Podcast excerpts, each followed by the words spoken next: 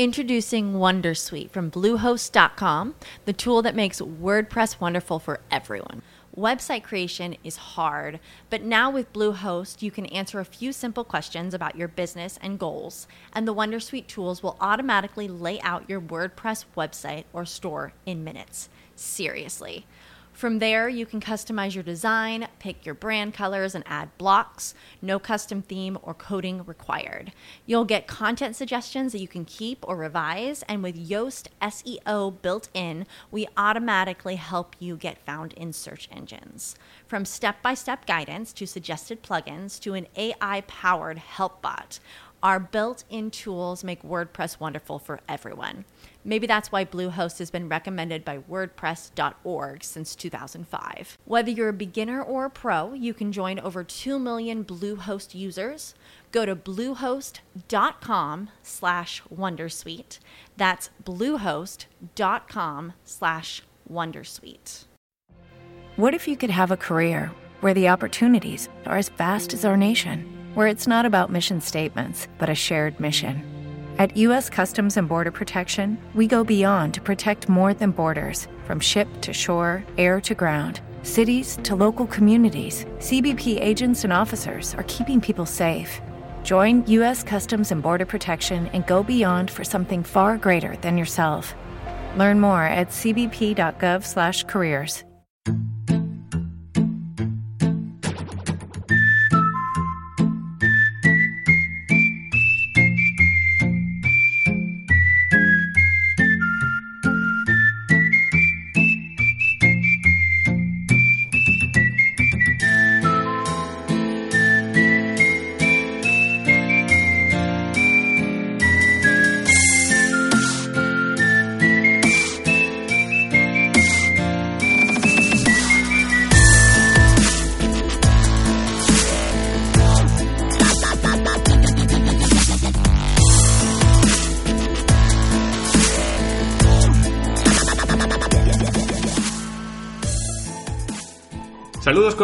hoy es domingo 14 de mayo de 2017 y estás escuchando el sexto episodio de la tercera temporada de Vivo entre Muggles, un podcast donde cuatro frikis que viven entre gente mundana se juntan para hablar de literatura, tecnología, cine, cómics y videojuegos.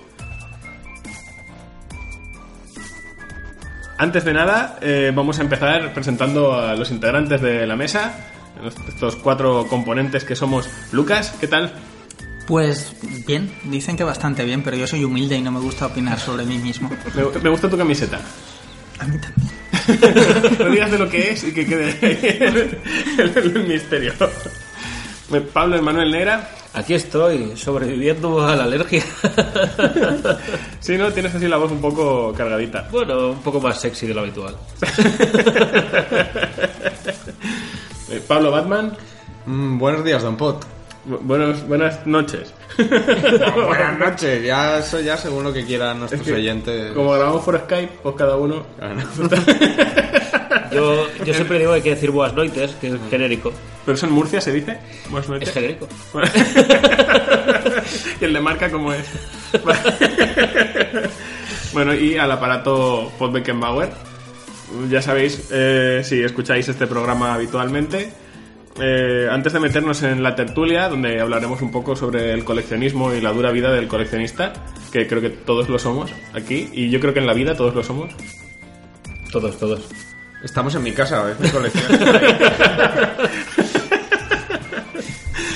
Eh, pues primero vamos a, a empezar, si queréis, haciendo un pequeño repaso a, a lo que estamos viendo, leyendo y jugando, ¿os parece?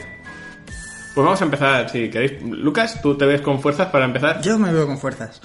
Pues a ver, yo mm, estaba analizando de qué iba a hablar y resulta que todo es japonés.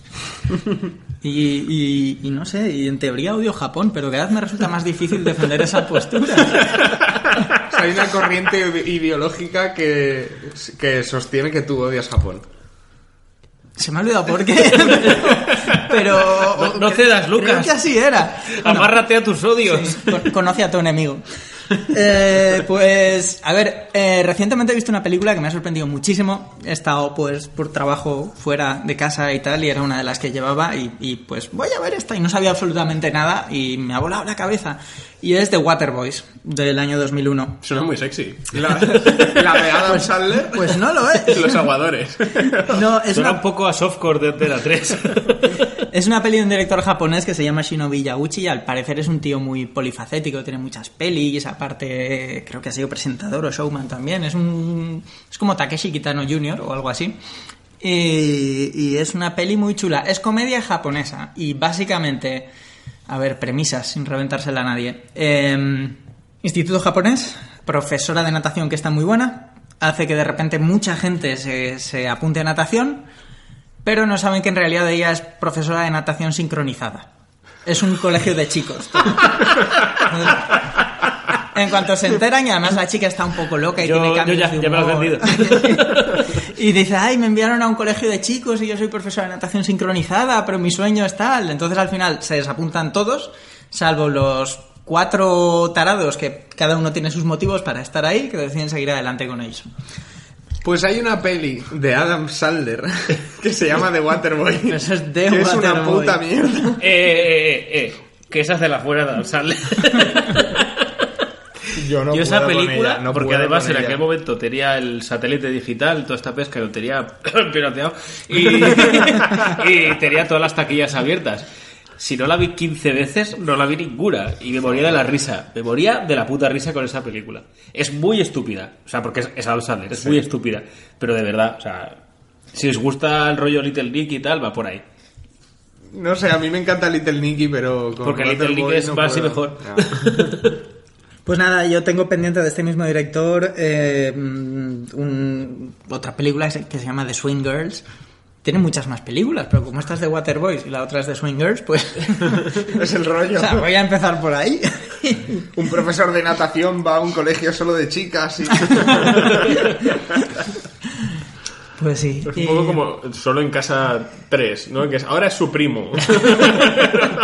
O Team Wolf 2. Imagino que serán completamente non-related entre, entre sí, pero, pero no sé. Tienen- no sé, todas sus pelis me atraen ahora después de haber visto esta y me voy a ver tremendamente desilusionado cuando vea que, que, no, son, la buena. que no son la misma película, seguro. Seguro, estos japoneses, ¿no? y nada, y he estado viendo más japoneses en la serie que estoy viendo gracias a mi nuevo novio de internet, David Sato, al que no voy a mentir, no le llamo David Sato. Bueno, no le llamo de ninguna manera porque No le llamas. Hablamos por... por ¿Dónde por- tienes su número? Por clac, clac, clac, clac, ¿no? Por, por interwebs. Pero me gusta pensar que se llama David Sato. Porque si David Lopan se llama David Lopan, él tiene que ser David Sato. Y se ve, o sea, él, es, es un súper mm, entendido de Ultraman y me, me recomendó un par de series, una la había visto, la otra no tenía ni idea, es de las recientes, Ultraman Nexus. Y la empecé a ver y, y digo, esto es como un drama japonés. pero con Ultraman. Estoy viendo, ahora mismo hay como cuatro historias de amor en, en esta serie que estoy viendo. ¿Pero Ultraman sale? Sí, sí. Mm, lo que pasa es que es una Pero dinámica Ultraman es la excusa. Más o menos. Digamos que el objetivo no es ver la pelea de monstruos, que también están muy bien y los efectos son muy chulos para, para esto, porque es principios de los 2000, creo que es del 2004 o algo así. Pero, y me esperaba un CG horrible, y es horrible, pero, pero es horrible bien hecho, queda muy chulo. Y, y, claro, lo normal es estar ahí. Yo he venido a ver monstruos pegarse súper fuerte, pero al final lo estoy viendo por, porque oh, es súper dramático y quiero saber qué pasa entre los personajes y qué oscuros secretos se esconden, porque todo el mundo esconde oscuros secretos. Y, y muy chuli, está muy guay. Si nunca habéis visto Ultraman, pues Pues ver la primera, la original. Sí, sí, no, porque si no eres una persona que te vaya a gustar Ultraman, tal vez si empiezas por esta, los japonesitos enamorados y, y- y con sed de venganza te enganchan más. Eso puede ser. ¿Y, y qué estás leyendo últimamente? Más cosas japonesas. Hace poco en la estantería, eh, ahí en Gotham, vi un, un tomo muy chuli que ponía que en ese onceavo pasajero y era manga setentero. Y yo no compro manga. porque- Eh, ese es guay, ese lo conozco. Exacto, a mí no me gusta Japón y no compro manga, pero tenía como cromado en la, en la portada y era Y ya está, tan blanquito y venía con una portada Portadas de que brillan colores, son muy perdición. Páginas a color. páginas a color muy chulas. Entonces lo abrí, lo ojeo y digo, esto tiene pinta de ciencia ficción setentera, muy chula. Y, y veo el precio y son 12 pavos. Y estoy acostumbrado a que los TVOs no valgan 12 pavos, valgan más. Entonces es como, espera, ¿qué? ¿400 páginas por 12 euros? A la mierda. Y tuve un impulso y, y es pues mi manga, este manga que me compro cada 5 años. y, y me lo llevé. Y además me, me- me comentó Tony en plan de, no, no, es un clásico y la gente tenía muchas ganas de que se editase y tal. Tony, dependiente de Gotham Comics Valencia. Sí. Al que mandamos un saludo. Hola, Tony. Hola. El caso es que luego, hablando con, con, un, con Jesús, un amigo de ahí en, en, en Gotham, es en plan de, ah, me compro este TVO porque a él le gusta mucho el manga y tal, y tiene...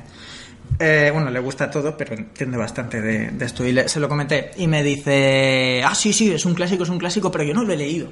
Y, y fue como muy rápido en decirlo de, pero yo no lo he leído, así moviendo los bracitos, en plan, te leí. Haz lo que Y veas. sospechaste algo. Y digo, ¿por qué? ¿Por qué me lo dices así? Es que es es- es- es súper para chicas y, y acto seguido llego a casa y digo, sí, sí, parecía esto ciencia ficción molona. Y es ciencia ficción molona, pero en efecto, o sea, todo el casting son hombres, o casi, O casi, porque Y- hay personajes transgénero, hay, hay temas ahí. y todos parecen Candy Candy. todos son hombres y son todos de guapas, es increíble. Y exacto, me voló la cabeza porque trata unos temas sobre, sobre sexualidad que dices, hostia, es... El TVO se ve que es bastante famoso porque es de Moto Hagio, que es una de las primeras dibujantes de manga eh, mujeres eh, de la generación del 21, que antes estaba como feo. En Japón, que además tienen esta cultura así tan tirando a machista, era como, no, esto es un trabajo de hombres y una mujer está feo que lo haga. Pero estos eran, pues, mujeres que habían crecido leyendo manga y, pues, querían también dibujar. Y es de las primeras. Y cuando veo la temática digo, joder, es de las primeras y entra fuerte. Es una peli de John Carpenter pero con temas de identidad sexual muy, muy, muy chulas y, y muy guay. Yo la conozco porque he visto la peli de animación. La tengo pendiente ahí por ver. Me lo has vendido muy Dejad de venderme cosas. Pero es, es muy para chicas, ¿eh? También. O sea, es que es todo a la vez, pero vamos, yo mm, me siento muy, muy bien leyéndolo. Repíteme el nombre. Eh, ¿Quién es el onceavo pasajero? Y la peli se llama igual. Hmm. No juega el despiste.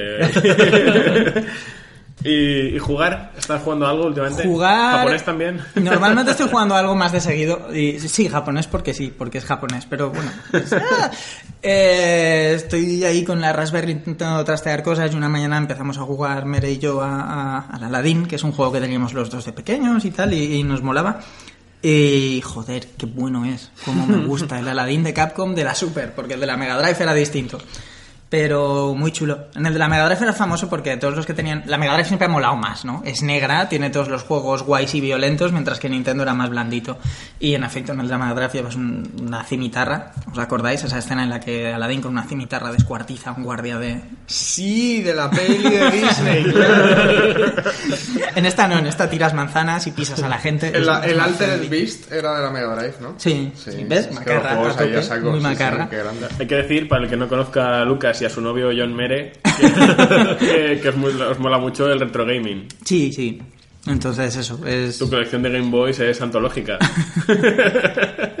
Hola, Antolo. Y, y ya está, eso soy yo últimamente. Pero no está mal. Pablo Manuel Negra, ¿qué, qué estás viendo? Pues a ver, eh, voy a empezar por las series y el otro día justamente eh, me hice un álbum en mi móvil porque tengo abiertas, conté como 25 series a- a- de temporadas que he empezado y que no estoy viendo series. Pero voy a centrarme en 5, porque hablar aquí de 20 series pues igual no, no es el tema. Estoy volviendo a ver Arrested Development, no sé si la conocéis alguno. De vidas. Es, a mí es una serie que me encantó en su día y, y me está volviendo a, a gustar mucho. Es una serie que tiene un poco el rollete este de mockumentary, pero no tiene entrevista rollo, rollo The Office mirando la cámara, pero tiene ese movimiento así. Es muy, muy absurda. El narrador es eh, Ron Howard, que no tiene nada que ver con la serie, aparte de que narra. La, la serie es la vida de, de una empresa que su padre, el jefe de la empresa, lo meten en la cárcel y, y el hijo, Jason Bateman, tiene que lidiar con todos los esperpentos que son su familia, ¿no? Y de verdad es muy, muy, muy absurda, muy loca y, es una serie que a mí me ha hecho llorar de risa, de, de- de provocar la incomodidad. Ahora mismo está en Netflix, así que si, si alguno tiene Netflix, pues que le dé a ello. Yo personalmente recomiendo que la veáis en, en, en inglés. Nunca la he visto doblada, pero es que las voces de todos ellos. Es antológico porque siempre hay un momento en que alguien de la familia imita a una gallina para decir que Jason Bateman es un gallina. Cada uno hace un tipo de gallina totalmente distinto y es que es que hay un momento Algunas estaban Introducing Wondersuite from Bluehost.com, the tool that makes WordPress wonderful for everyone. Website creation is hard, but now with Bluehost, you can answer a few simple questions about your business and goals, and the Wondersuite tools will automatically lay out your WordPress website or store in minutes. Seriously. From there, you can customize your design, pick your brand colors, and add blocks. No custom theme or coding required. You'll get content suggestions that you can keep or revise, and with Yoast SEO built in, we automatically help you get found in search engines. From step by step guidance to suggested plugins to an AI powered help bot, our built in tools make WordPress wonderful for everyone. Maybe that's why Bluehost has been recommended by WordPress.org since 2005. Whether you're a beginner or a pro, you can join over 2 million Bluehost users. Go to bluehost.com slash wondersuite. That's bluehost.com slash wondersuite. What if you could have a career where the opportunities are as vast as our nation, where it's not about mission statements, but a shared mission? At U.S. Customs and Border Protection, we go beyond to protect more than borders from ship to shore, air to ground. Cities to local communities, CBP agents and officers are keeping people safe. Join U.S. Customs and Border Protection and go beyond for something far greater than yourself. Learn more at cbp.gov/careers. Eurovisión. Hay un momento que Jason Bateman hasta, hasta les dice, dice, ¿alguno de, de esta familia ha visto alguna vez una gallina? Porque de verdad, o sea, tenéis que ver cómo imitan la gallina. Estoy viendo al día, que es, creo que es la única que sigo al día, Fargo. Que la verdad es que es una serie que le tuve mucho miedo porque la película de los Cohen me, me gustan mucho. Y pensaba, joder, si me van a hacer lo mismo, pero en 13 horas, en vez de dos, pues que se vayan a la mierda. Y es otro rollo, porque cada temporada es una historia totalmente distinta, con personajes y actores totalmente distintos. Y es pues el rollito de la serie de la película lo tiene y el rollito este de los Cohen de hay un crimen y siempre hay pues gente muy muy idiota en el Centroamérica y una policía que parece que no se entera y tal. Los clichés más o menos de la película están pero siempre los van variando. En esta última temporada igual McGregor hace dos papeles hace de dos gemelos y está enorme también. Así que no sé si la veis, pero yo aquí, si os gusta el rollito de los Cohen, pues adelante con, con Fargo. The Americans es otra serie que le estoy dando caña, porque... Algún día me pondré al día, yo también. porque hacía año y pico que no la veía. Eh, la cuarta temporada vi 5 y dejé de ver, no sé por qué. Y bueno, tú también la ves, o la veías, Spot. Y es Yo una la serie... cuarta, vi el primero, dije, muy bien, sirve de repaso a las tres primeras temporadas. O sea, te vuelve a situar donde terminó y ya dejé de ver. Pero no porque no me gustase, sino porque exámenes, no sé qué, compromisos y dejé de verla. A veces pasa, ¿eh? Sí, yo llevo, yo llevaba un año y pico sin, Sí, sí. sin ver The Americans hasta que he vuelto a, a ponerme la. Vamos, muy bien, la, la cuarta temporada. Ahora mismo están emitiendo la quinta. Cuando llegue la quinta ya diré. Y está en, en la línea de todo lo que era. Pues, si no conocéis la serie, pues un matrimonio en teoría de, de gente pues que vive en los suburbios, en, los adosados estos típicos americanos, y realmente son espías soviéticos que están obligados a, a estar ahí casados, a tener una familia e infiltrarse dentro de la sociedad norteamericana. Y bueno, ya van un poco, pero además me hace mucha gracia porque esta temporada el Philip está jodidísimo. El marido el marido de... Y siempre que aparece está con una cara destruido y despeluchado. Pero qué buenas Porque- pelucas le ponen, ¿eh? Sí, sí, sí, sí. A ella no tanto. A ella no. Porque siempre van los dos disfrazados, ¿vale? Pero a él le ponen pelucas de puta madre y a ella dices, ya está otra vez esta señora aquí disfrazada. Claro, lo, lo que me flipa de la serie, o sea, está muy bien montada. El, de hecho, uno de los creadores y guionistas es agente del Servicio de Inteligencia Americano, entonces hay muchas cosas que pues están basadas en su día a día. Pagan mal y ha tenido que trabajar en la serie para sacarse un sobresueldo. Y, y es que, claro, ni, ni siquiera los hijos del matrimonio saben que sus padres son espías. Piensan que tienen una agencia de viajes y ya está. Y, y tienen mucho lío y que a veces no están pues porque trabajan Hoy mucho. papá no mucho. viene a cenar, no. Vale. y a lo mejor su padre está enganchado debajo de un coche que va a matar a un tío con una bomba, ¿vale? Pierce Brosnan y Michael Caine. Es un juego ahora. Estamos intentando adivinar. No, hay una película de Pierce Brosnan. Michael Caine y Pierce Brosnan en la que eh, Michael Caine es un caza espías soviético y, y Pierce Brosnan es un agente soviético que lleva años viviendo en Estados Unidos fingiendo que es americano y tal hasta que lo activan y, ¡ah! y, y es cojonuda y no me acuerdo cómo se llama. Pero bueno, The Americans, la película. Además, eh, la gente viva todavía está guiándolo todo. Que Pero- tú y yo no dábamos un duro por esa gente. En la tercera temporada lo trataron muy mal, ¿eh? Eh, Bueno, en esta aquí sigue dando por culo, no. Pero bueno, bien. De Américas, también recomendable. Otra que no voy a recomendar. aunque viendo el muchas cosas, Estoy ¿eh? viendo muchas cosas. Me estoy poniendo al día así con cosas. Agentes de SEAL. De verdad, no la ¿Por qué sigues viendo eso? Pues porque, porque tiene un sello ahí rojo con letras blancas Marvel. No sé por qué la veo. Eh, llevo tres o- me faltan tres o cuatro capítulos por ver y me da pereza porque no va a ningún puto lado esa serie. Desde la temporada pasada no hay nadie conduciendo, no hay nadie al volante de esa serie. O sea, se está dando de hostias capítulo a capítulo y no sé, no sé por qué la veo realmente. La podría dejar perfectamente.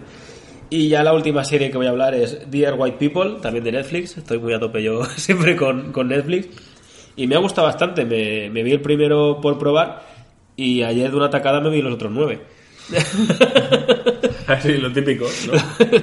Dicen, me gustarán las pollas y acabas ahí en una orgía.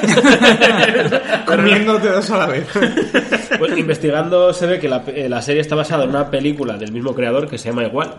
La película no la he visto. Y la serie, pues, es en una universidad americana y trata temas del racismo que se ve a- actualmente en, en Estados Unidos, pero dentro de, este pequeño núcleo de, la universidad. Normalmente los protagonistas de todos los capítulos son negros porque cada capítulo hay uno de lo- un protagonista totalmente distinto, siempre dentro del núcleo que te han presentado. Y a veces ves eh, una escena desde el punto de vista de, uno y, de otro. Hay un punto clave y es que se celebra una fiesta, una hermandad blanca celebra una fiesta que es mm, disfrázate de un negro. Y claro, pues no está bastante bien visto.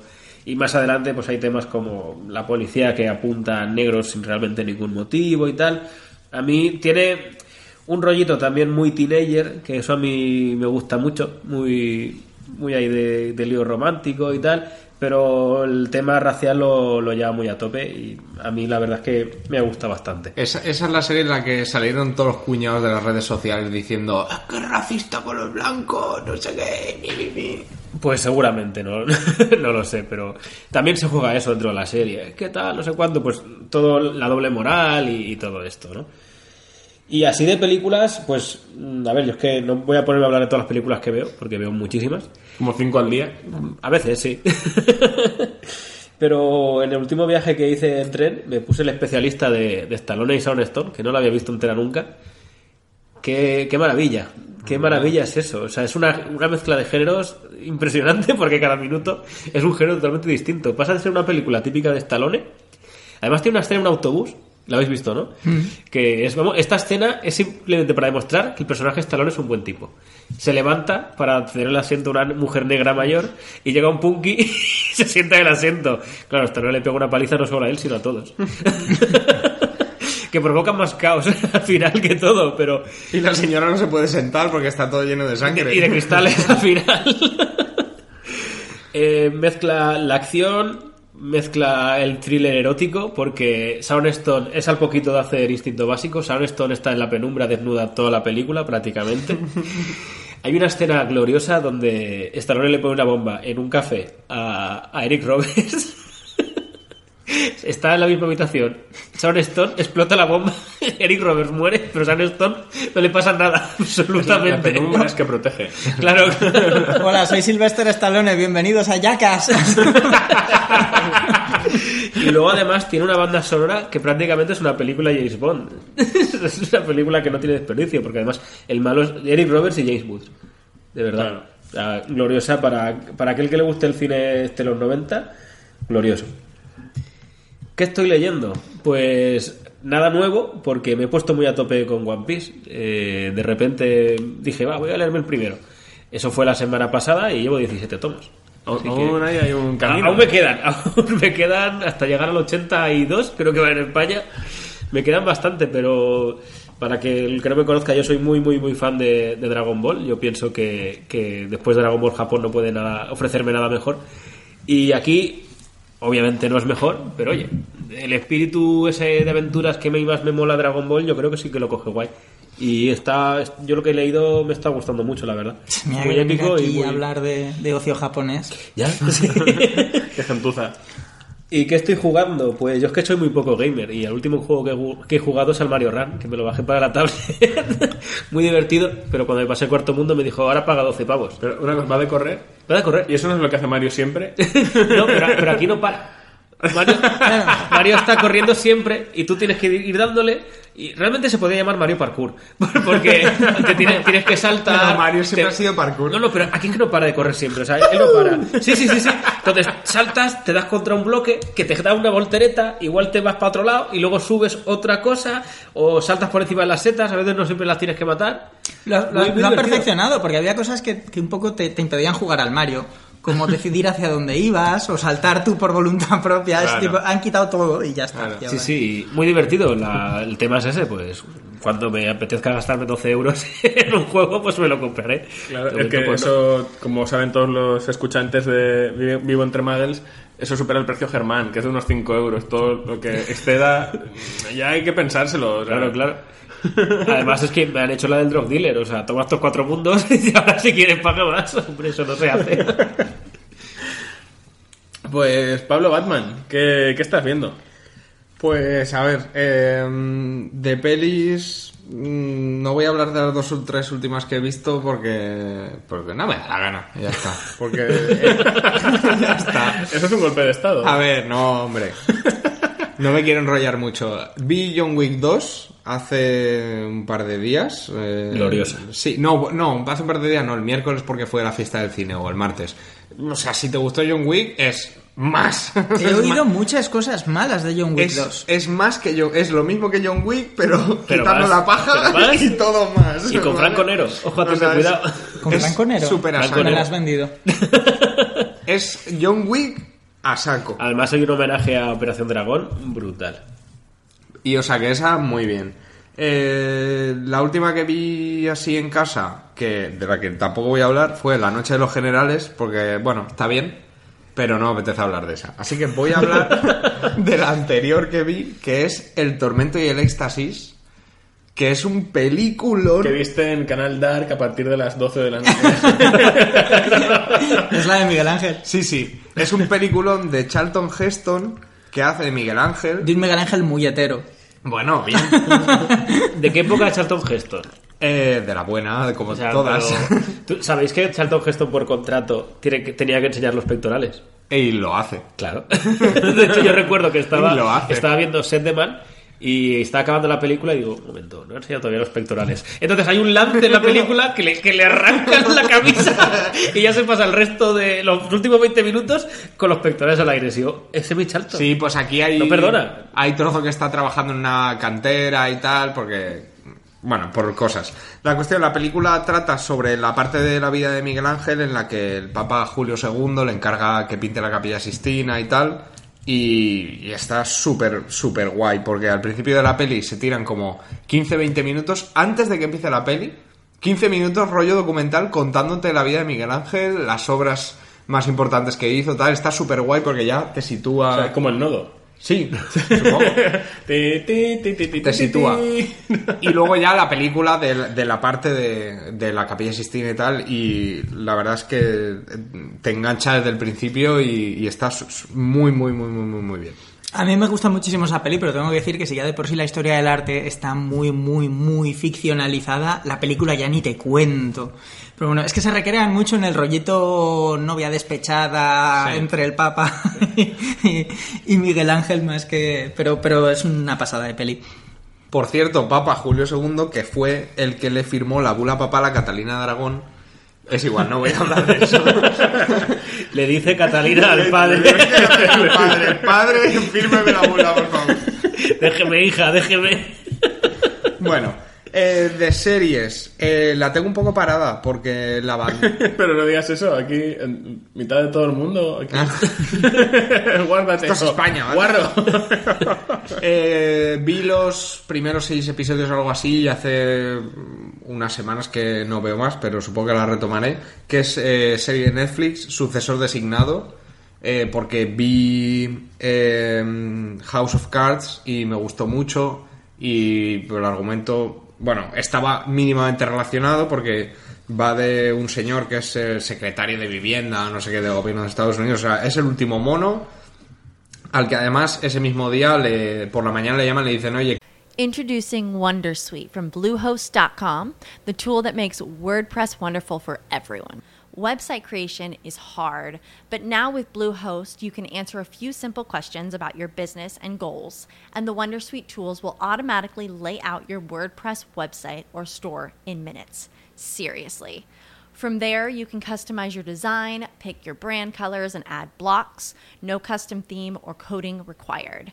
You'll get content suggestions that you can keep or revise, and with Yoast SEO built in, we automatically help you get found in search engines. From step by step guidance to suggested plugins to an AI powered help bot, our built in tools make WordPress wonderful for everyone. Maybe that's why Bluehost has been recommended by WordPress.org since 2005. Whether you're a beginner or a pro, you can join over 2 million Bluehost users. Go to bluehost.com slash wondersuite. That's bluehost.com slash wondersuite. Okay, round two. Name something that's not boring. A laundry? Ooh, a book club. Computer solitaire, huh? Sorry, we were looking for Chumba Casino. That's right. ChumbaCasino.com has over 100 casino style games. Join today and play for free for your chance to redeem some serious prizes. ChumbaCasino.com. No purchase necessary. Where prohibited by law. 18 plus terms and conditions apply. See website for details. que dice el presidente que te pires que, que no quiere contar más contigo, ¿vale? O sea, te vamos a mandar de embajador a no sé dónde. Y ese mismo día, eh, él está de un... Él hace de sucesor designado, que es una figura eh, que lo, que hacen es cogen a, a alguien del gobierno, a uno, que lo tienen que tener cuando toda la plana del gobierno se reúne, esa persona tiene que estar en otro sitio. Por si hubiera un atentado o lo que sea, que quedara alguien del gobierno en pie. Pues justo sucede que hay un atentado al Capitolio y explota el Capitolio entero. Mueren el presidente, todos los Toda la congresistas, administración toda la la mierda. administración, o sea, todos a tomar por culo. Pero no está contado en tiempo real. No, no, es- no, porque es Kiefer Sutherland. Claro, yo es que Kiefer Sutherland, si no me cuenta minuto a minuto lo que hace y busca terroristas. Pues, no ¿Es una comedia? No. La cuestión es que de repente Kiefer Sutherland, que es- os estoy contando los primeros 20 minutos o o 15 de la serie, eh, Kiefer Sutherland, que es el último mono del gobierno, que el ministro de Vivienda, o como el equivalente al ministro de Vivienda, de repente se ve que es el puto presidente del gobierno y que no hay, no hay congreso, no hay senado, no hay, no hay nada. Y se, bueno, se tiene que apañar. Y está bastante guay, bastante guay. Aunque adolece de lo mismo que casi todas las series de Netflix, que es que es muy largo, o sea, alargan demasiado la trama. Y al final dices, en vez de 13 episodios, esto podría ser 8 y te hubiera quedado una serie muy redondita. Pero bueno, está, yo creo que vale la pena verla. ¿Y qué estás leyendo? Pues ahora estoy entre libros porque justo me he terminado uno, pero bueno, me he terminado El misterio de Salem Slot porque Muy rico. Estoy leyendo así para un podcast que vamos a hacer en el futuro sobre escritores de terror. Y entonces he estado leyendo un par de libros de Stephen King. El último que he leído es El misterio de Salem Slot. Con, que- ¿Cómo se llama? Soul. Hatch. ¿Nadie? Sí, sí, el Starsky, pues el otro. Ah, Y se llama... Ah, Soul. Ah, Soul. Si tiene un apellido muy igual, se apellida Soul. tara, tara, tara, tara. ¿hablas de la peli a lo mejor? No. No, en la novela también es él. Ah, vale. ¿Viste la peli antes? No, no he leído la novela. que no, no he visto la peli, entonces no sé de qué me estás hablando. vale, pues entonces nada. Pues yo he visto la peli, he visto su segunda parte, que es un truñaco, Horrible. y he visto el remake con El remake con Rob Lowe y, y Donald Sutherland. Donald Sutherland, Rob sí. Lowe. El, el remake está muy bien y el, telefilm original es una pasada. Sí, sí, sí. El vampiro, el vampiro del telefilm original, el vampiro, o sea, el que haya visto... El la- señor azul. me, me provocó pesadillas durante semanas cuando vi la película, o sea, bueno, la, la miniserie. Muy bien. Y era pequeño, pero Sí. vi la Noche de los Muertos Vivientes y no me impactó. En ¿sabes? el remake era Rutger Visto. Holocausto Caníbal y... En el remake era Era Rutger Hauer, Hauer, sí, sí. toma ya. Haciendo de vampiro desde Buffy. La película. Se encasilló. Holocausto de Caníbal no te dio tantos problemas. No, no, no. ¿Ves? Me- no, y además la pude comprar y quitarle la pegatina esta de protegido, contenido explícito, que era una señorita empalada. La vendían con una pegatina para que no se viera la carátula. ¿Le devolvemos su novela? Bueno, eh, o sea, mm, ¿quién no sabe nada del, del misterio de Salem Slot? Es una, es una, es una novela de vampiros eh, en un pueblo de Texas, ¿no? O es donde es de Maine, es de donde es eh, Stephen King. Y ya está, típico libro de Stephen King. No es, para mí no es de los mejores suyos, porque mm, hay otros que me han gustado más, pero es, es de los buenos de Stephen King, ¿vale? O sea, de, de los 100 libros que tiene, pues a los 10 o Pero 15 ¿Qué hizo el año pasado? Y nada, y de juegos, pues eh, he estado rejugando al Pokémon Rojo, de jue- juego de, de mi infancia, que nada, pues eh, cogimos mm, la Game Boys y nos pusimos a jugar otra vez. Y ahí estoy. Estoy ahora en la zona del Safari. Pues yo amo la Game Boy, pero odio el Pokémon. Ya, porque odias todo lo japonés. No, amo la Game Boy. Yo es que nunca tuve el Pokémon. Yo lo quise, pero no me lo regalaron. Y tenía la guía que me compré para pasarme el juego, pero nunca tuve el juego. La, la leías y te imaginabas que jugabas en tu Game Boy, en tu Air Game Boy. Bueno, pues, cuéntanos en qué estás metido tú. Pues a ver, yo ahora mismo estoy muy a tope. Son solo cuatro capítulos, pero se me está eternizando porque por compromisos y tal nunca me puedo sentar a terminarla.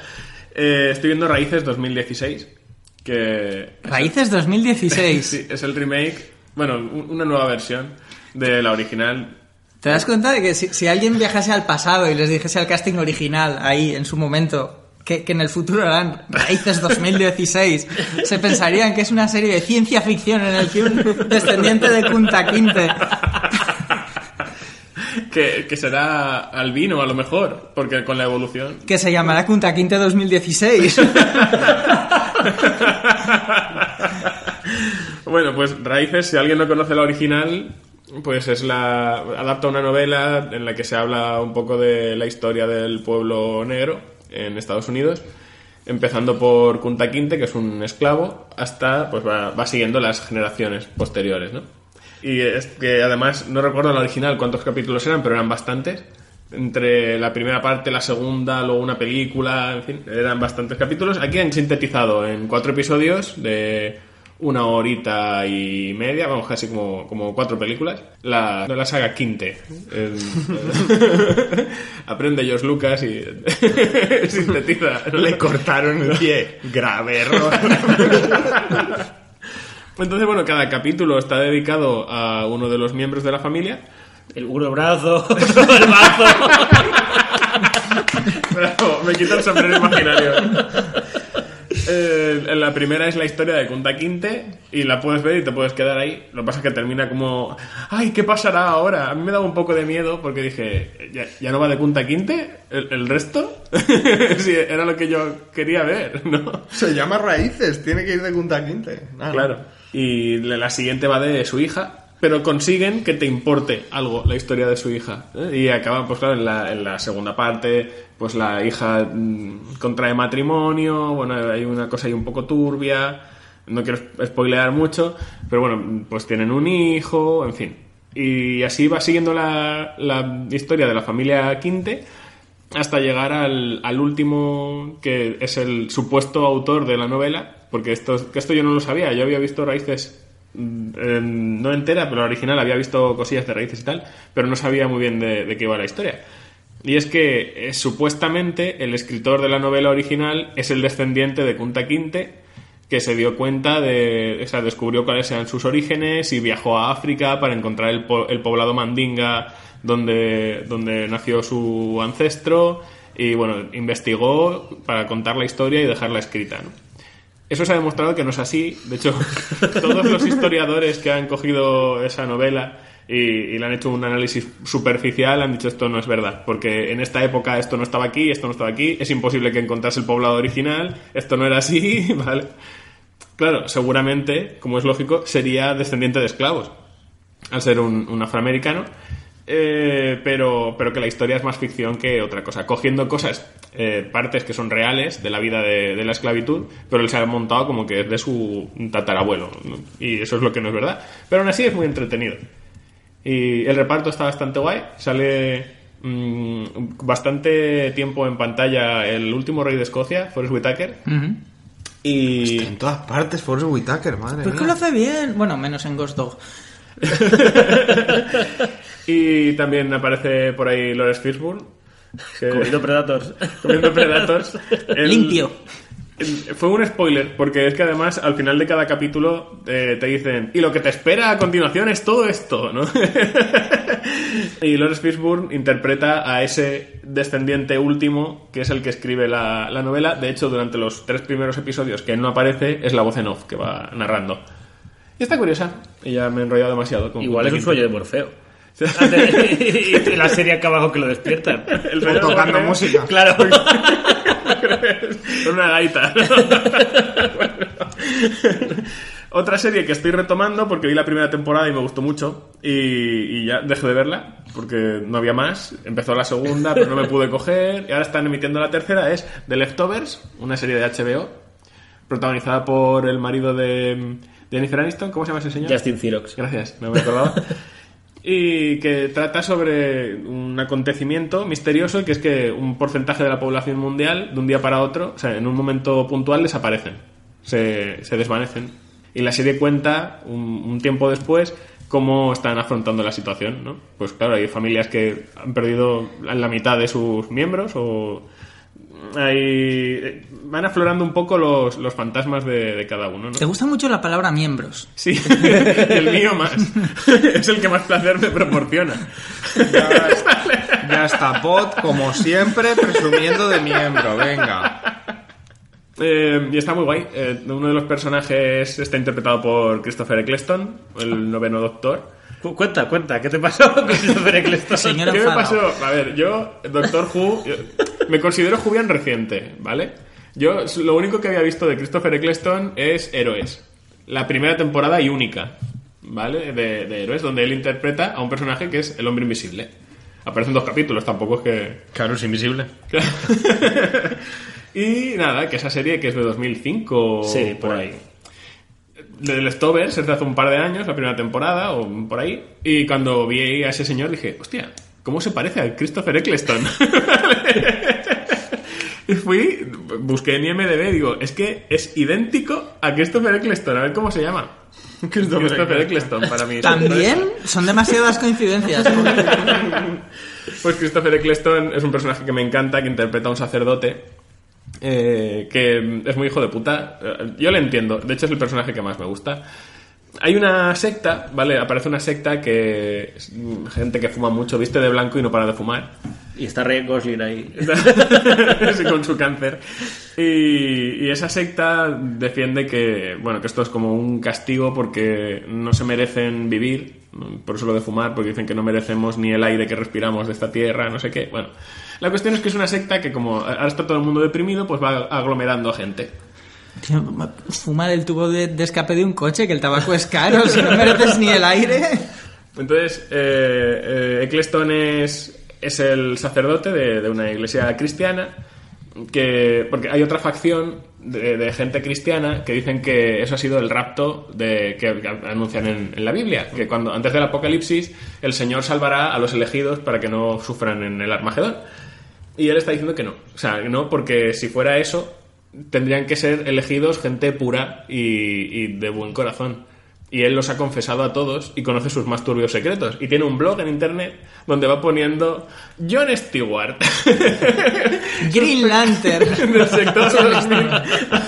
Dice, eh, sus pecados fueron esto, pues violó a no sé qué, no sé cuánto, y está sacando a la luz todos los pecados de la gente que ha desaparecido. Pero eso no va contra el código deontológico de los Bueno, pues se va la mierda el status quo de la Tierra después Claro. de, de todo eso. Luego, pues, eh, esa secta que va creciendo en poder quiere quedarse con los territorios de la iglesia y quieren quitarle su iglesia. Hay un capítulo protagonizado por él que mola un montón, en el que él intenta conseguir dinero para poder sobrepujar y quedarse con su iglesia. Bueno, Y, pa- y pasan con un coche con las ventanillas bajadas y los ametrallan, es en plan gángster, ¿no? Se quieren quedar con su territorio. No es, no es ese rollo, ¿no? Ah. Mientras tanto hay otra trama onírica, porque Justin Xerox pues, va teniendo sueños, sale un ciervo, no sé qué. Eso, pero no, no molesta. A mí la- las cosas mágicas, mágicas tipo Neil Gaiman no me suelen gustar, pero eso está bien. Pero tú estás en la serie por ver el ceño fruncido de Christopher Eccleston. Claro, o sea, de hecho he hablado más de él que de Justin Xerox, porque es el que más me gusta.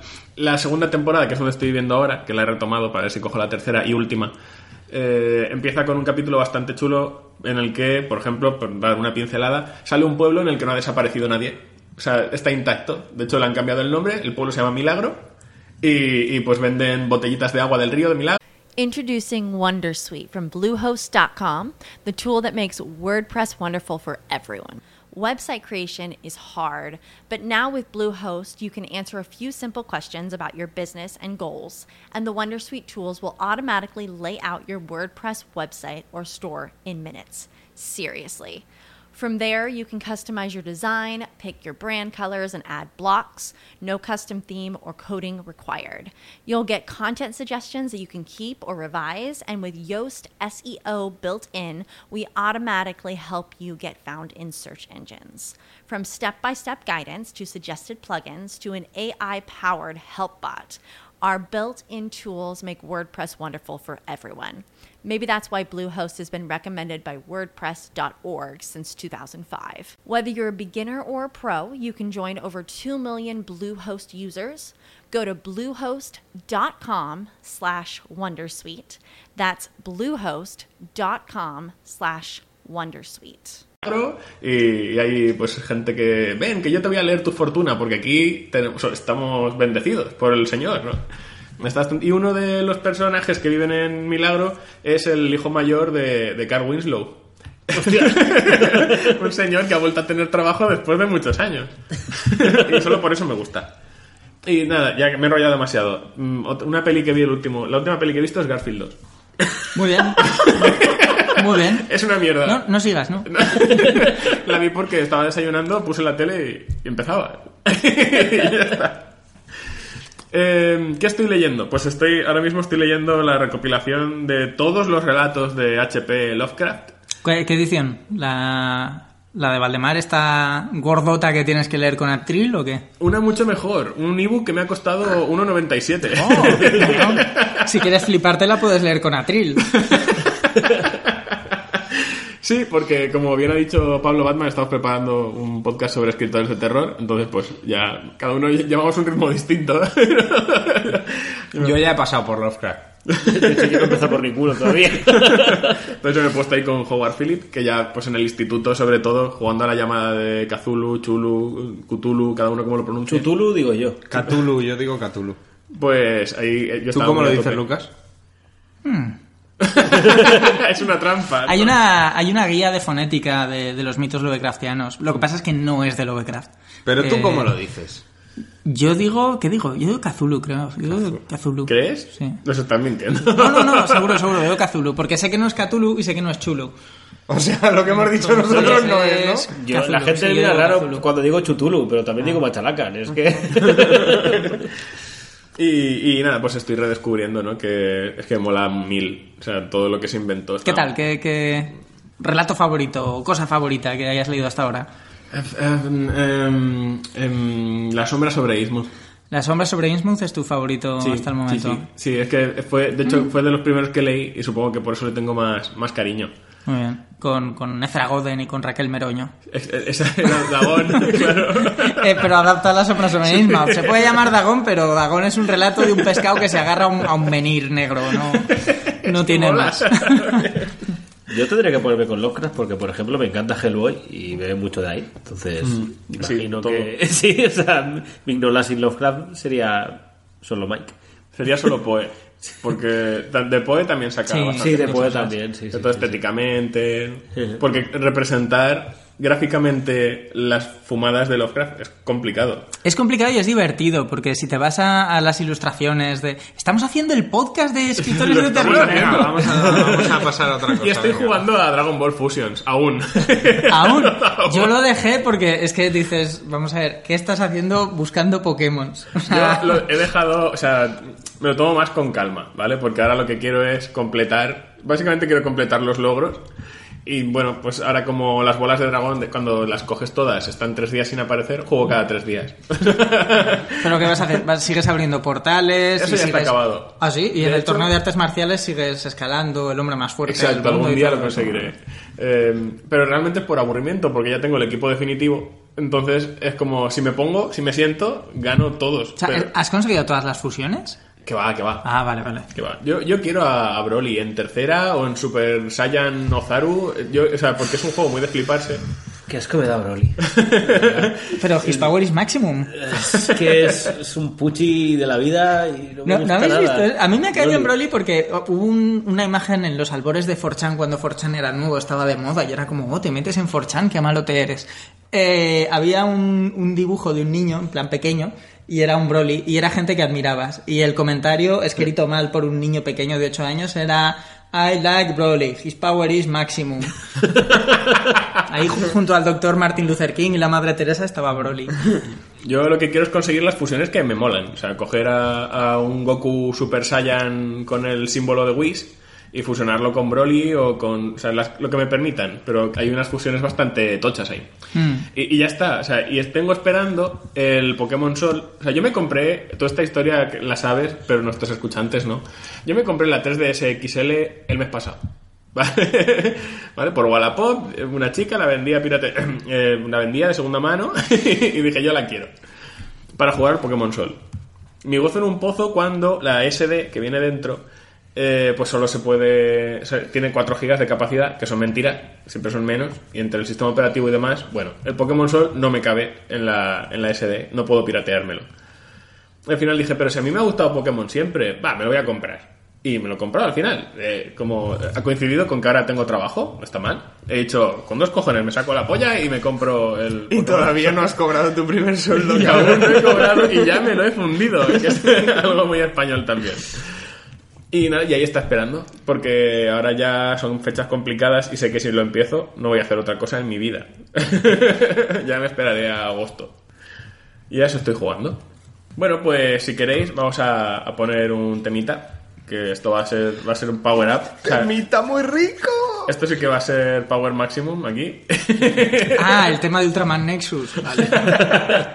Eh, como vamos a hablar de, de coleccionismo en la, ter- en la tertulia, pues he decidido poner para el intermedio I Want It All de Queen.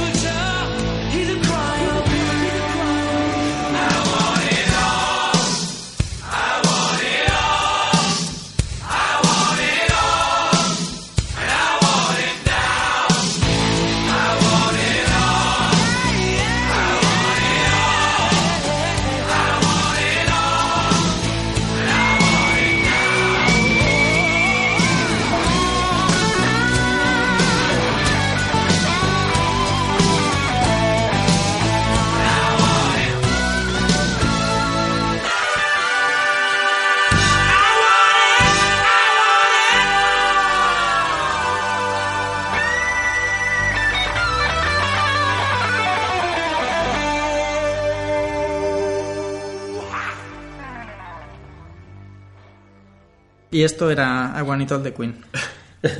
Con esto, o sea, solo podemos ir hacia abajo. El techo lo han tocado ellos. Llevamos cuesta abajo desde los 80, pod. ¿No crees en Principios que- de los 90, diría, ¿no? Principios de los 90. ¿Tú no crees que la desaceleración se esté frenando? No, no. Mm. Freddie Mercury marcó el techo ya de, de la, de la humanidad. Bueno, yo, eh, uno de los temas que estaban sobre la mesa era el del coleccionismo, porque hay algo que, que me ha llamado mucho la atención a lo largo de mi vida. O sea, el, el- yo soy coleccionista, yo creo que aquí todos lo somos, y mm, tengo problemas, tengo problemas que yo quiero compartir con el resto para que me digan, nosotros también los tenemos. ¿vale? Eh, para empezar, O para que se jodan, porque te gusta soltar tu mierda. Exacto. Co- Sí, como dice Alex Odoberti, ¿no? En- Entre pagar a un psicólogo para que me escuche y que la gente me pague por escucharme a mí, ¿no? Pues, bien, eh, para preparar este programa, pues me metí en la RAE y puse coleccionar. Según la RAE, coleccionar es formar colección de algo. Chin, pum. Una polla, ¿vale? se han no- calentado la cabeza, No es, no es así. No es así. Entonces yo me fui a, a Wikipedia. la gente que la hace sabe lo que es coleccionar. De hecho, tú pones coleccionismo wiki y te sale una entrada que es coleccionismo de libros. O sea, que eso ya me llamó la atención. Porque dices, hay una entrada en Wikipedia para explicar lo que es el coleccionismo de libros. Y habrá una de coleccionismo de dientes humanos. Pero estos sí que saben, ¿vale? Eh, la entrada empieza con el siguiente párrafo. El coleccionismo de libros incluye buscar, localizar, adquirir, organizar, catalogar, exhibir, almacenar y mantener cualquier libro que sea del interés de un coleccionista individual. Estos saben lo que es coleccionar. Ahí sí. ¿Vale? Estos saben lo que, lo que jode coleccionar algo, ¿no? Y, y un poco por eso quería, quería hablar de, de este tema. Que sí, sí claro, sí, si solo almacenas y, y no mantienes, es diógenes, no es coleccionismo. Ahí, ahí quiero llegar, ahí quiero llegar, ¿vale? y exhibir, exhibir es importante Exhibir. también. Que- Porque si lo tienes todo en cajas, mm, Es una que mierda, sé que es tu caso, que tienes muchas caso, que cosas en cajas. cosas en cajas. Tienes muchas cosas en cajas que ya Pero no lo que tengo en cajas es, es parte de mantener. Los, los, las grapas fuera de la caja se estropea. Es que hay que encontrar el compromiso, ¿no? Ya está saliendo aquí el debate. A ver, claro, yo no entiendo. Si tienes tantas cosas que no hay metros cuadrados en tu casa para No, exhibirlas. pero yo no tengo tomos en cajas. Todos los tomos están en estanterías. Lo que pasa es que Tienes están la en una casa o esnable en otra grapa. casa. La del esnable grapa No, es lo que tiene. ¿cómo, cómo exhibes la grapa? Es que es una así, así, exhibir. Ha señalado su estantería. Pero en estantería pones grapa. Claro. Ah. Todos mis cómics están en esas Y cuando vas a leer un TVO miras el lomo y lees qué número es y... Pues cojo el tocho y miro a ver. ¿Pero qué todo- somos, Pablo? ¿Granjeros? ¿No? A ver, normalmente si decido... re- Porque normalmente toda la grapa que tengo ya me la he leído porque en su día me la leí, pero si decido releerme algo, cojo el tocho y me lo llevo a la habitación y ya voy leyendo y ya está. ¿Pero tú los embolsas? No. Ah, amigo.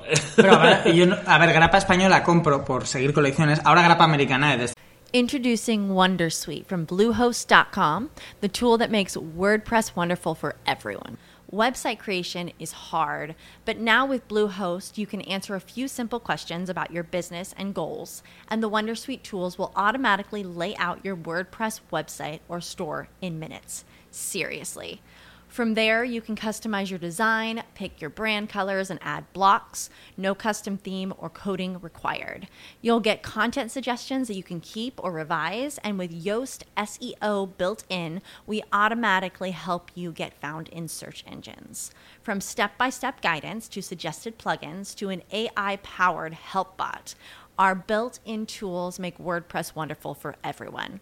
Maybe that's why Bluehost has been recommended by WordPress.org since 2005. Whether you're a beginner or a pro, you can join over 2 million Bluehost users.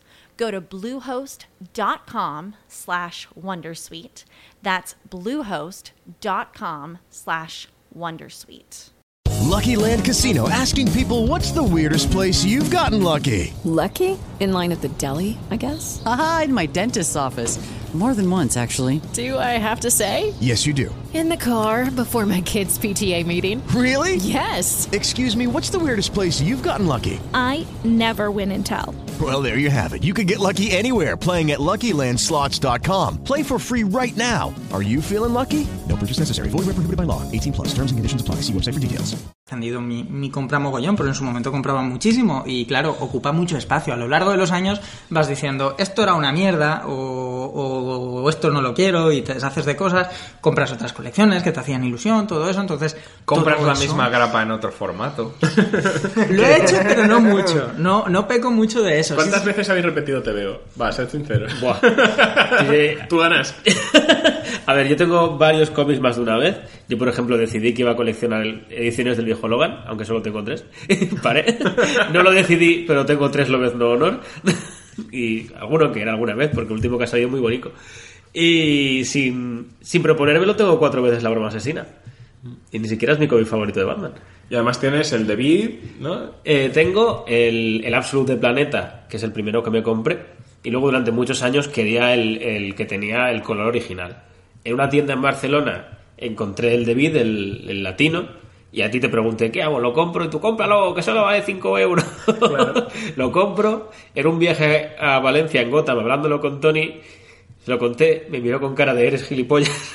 y me sacó uno de dentro en castellano.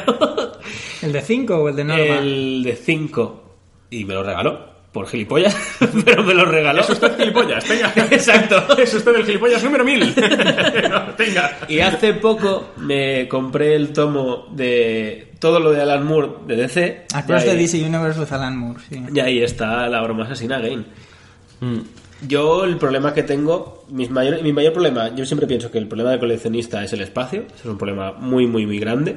Yo hace un par de años tuve un- una crisis de, colec- de espacio muy fuerte y vacié todas mis estanterías de figuras y era en plan, ¿qué hago con esto? Que algunas las tiré a la basura, me enfadé con una Kate de perdidos que la vi y la tiré, la rompí. Otras las he vendido, algunas os las he regalado y cómics hace poco estoy intentando hacer un... Estoy intentando catalogar todos los cómics porque hace tiempo... Resulta que yo eh, en un momento dado paré la- las grapas de, de Capitán América de Brubaker y estaba intentando retomar todo aquello, entonces iba comprando de vez en cuando. Y hace poco descubrí que tenía cinco números repetidos. Pero que yo ya pensaba que los tenía. Y era en plan de, ¿por qué nunca me apunté que esto ya lo tenía?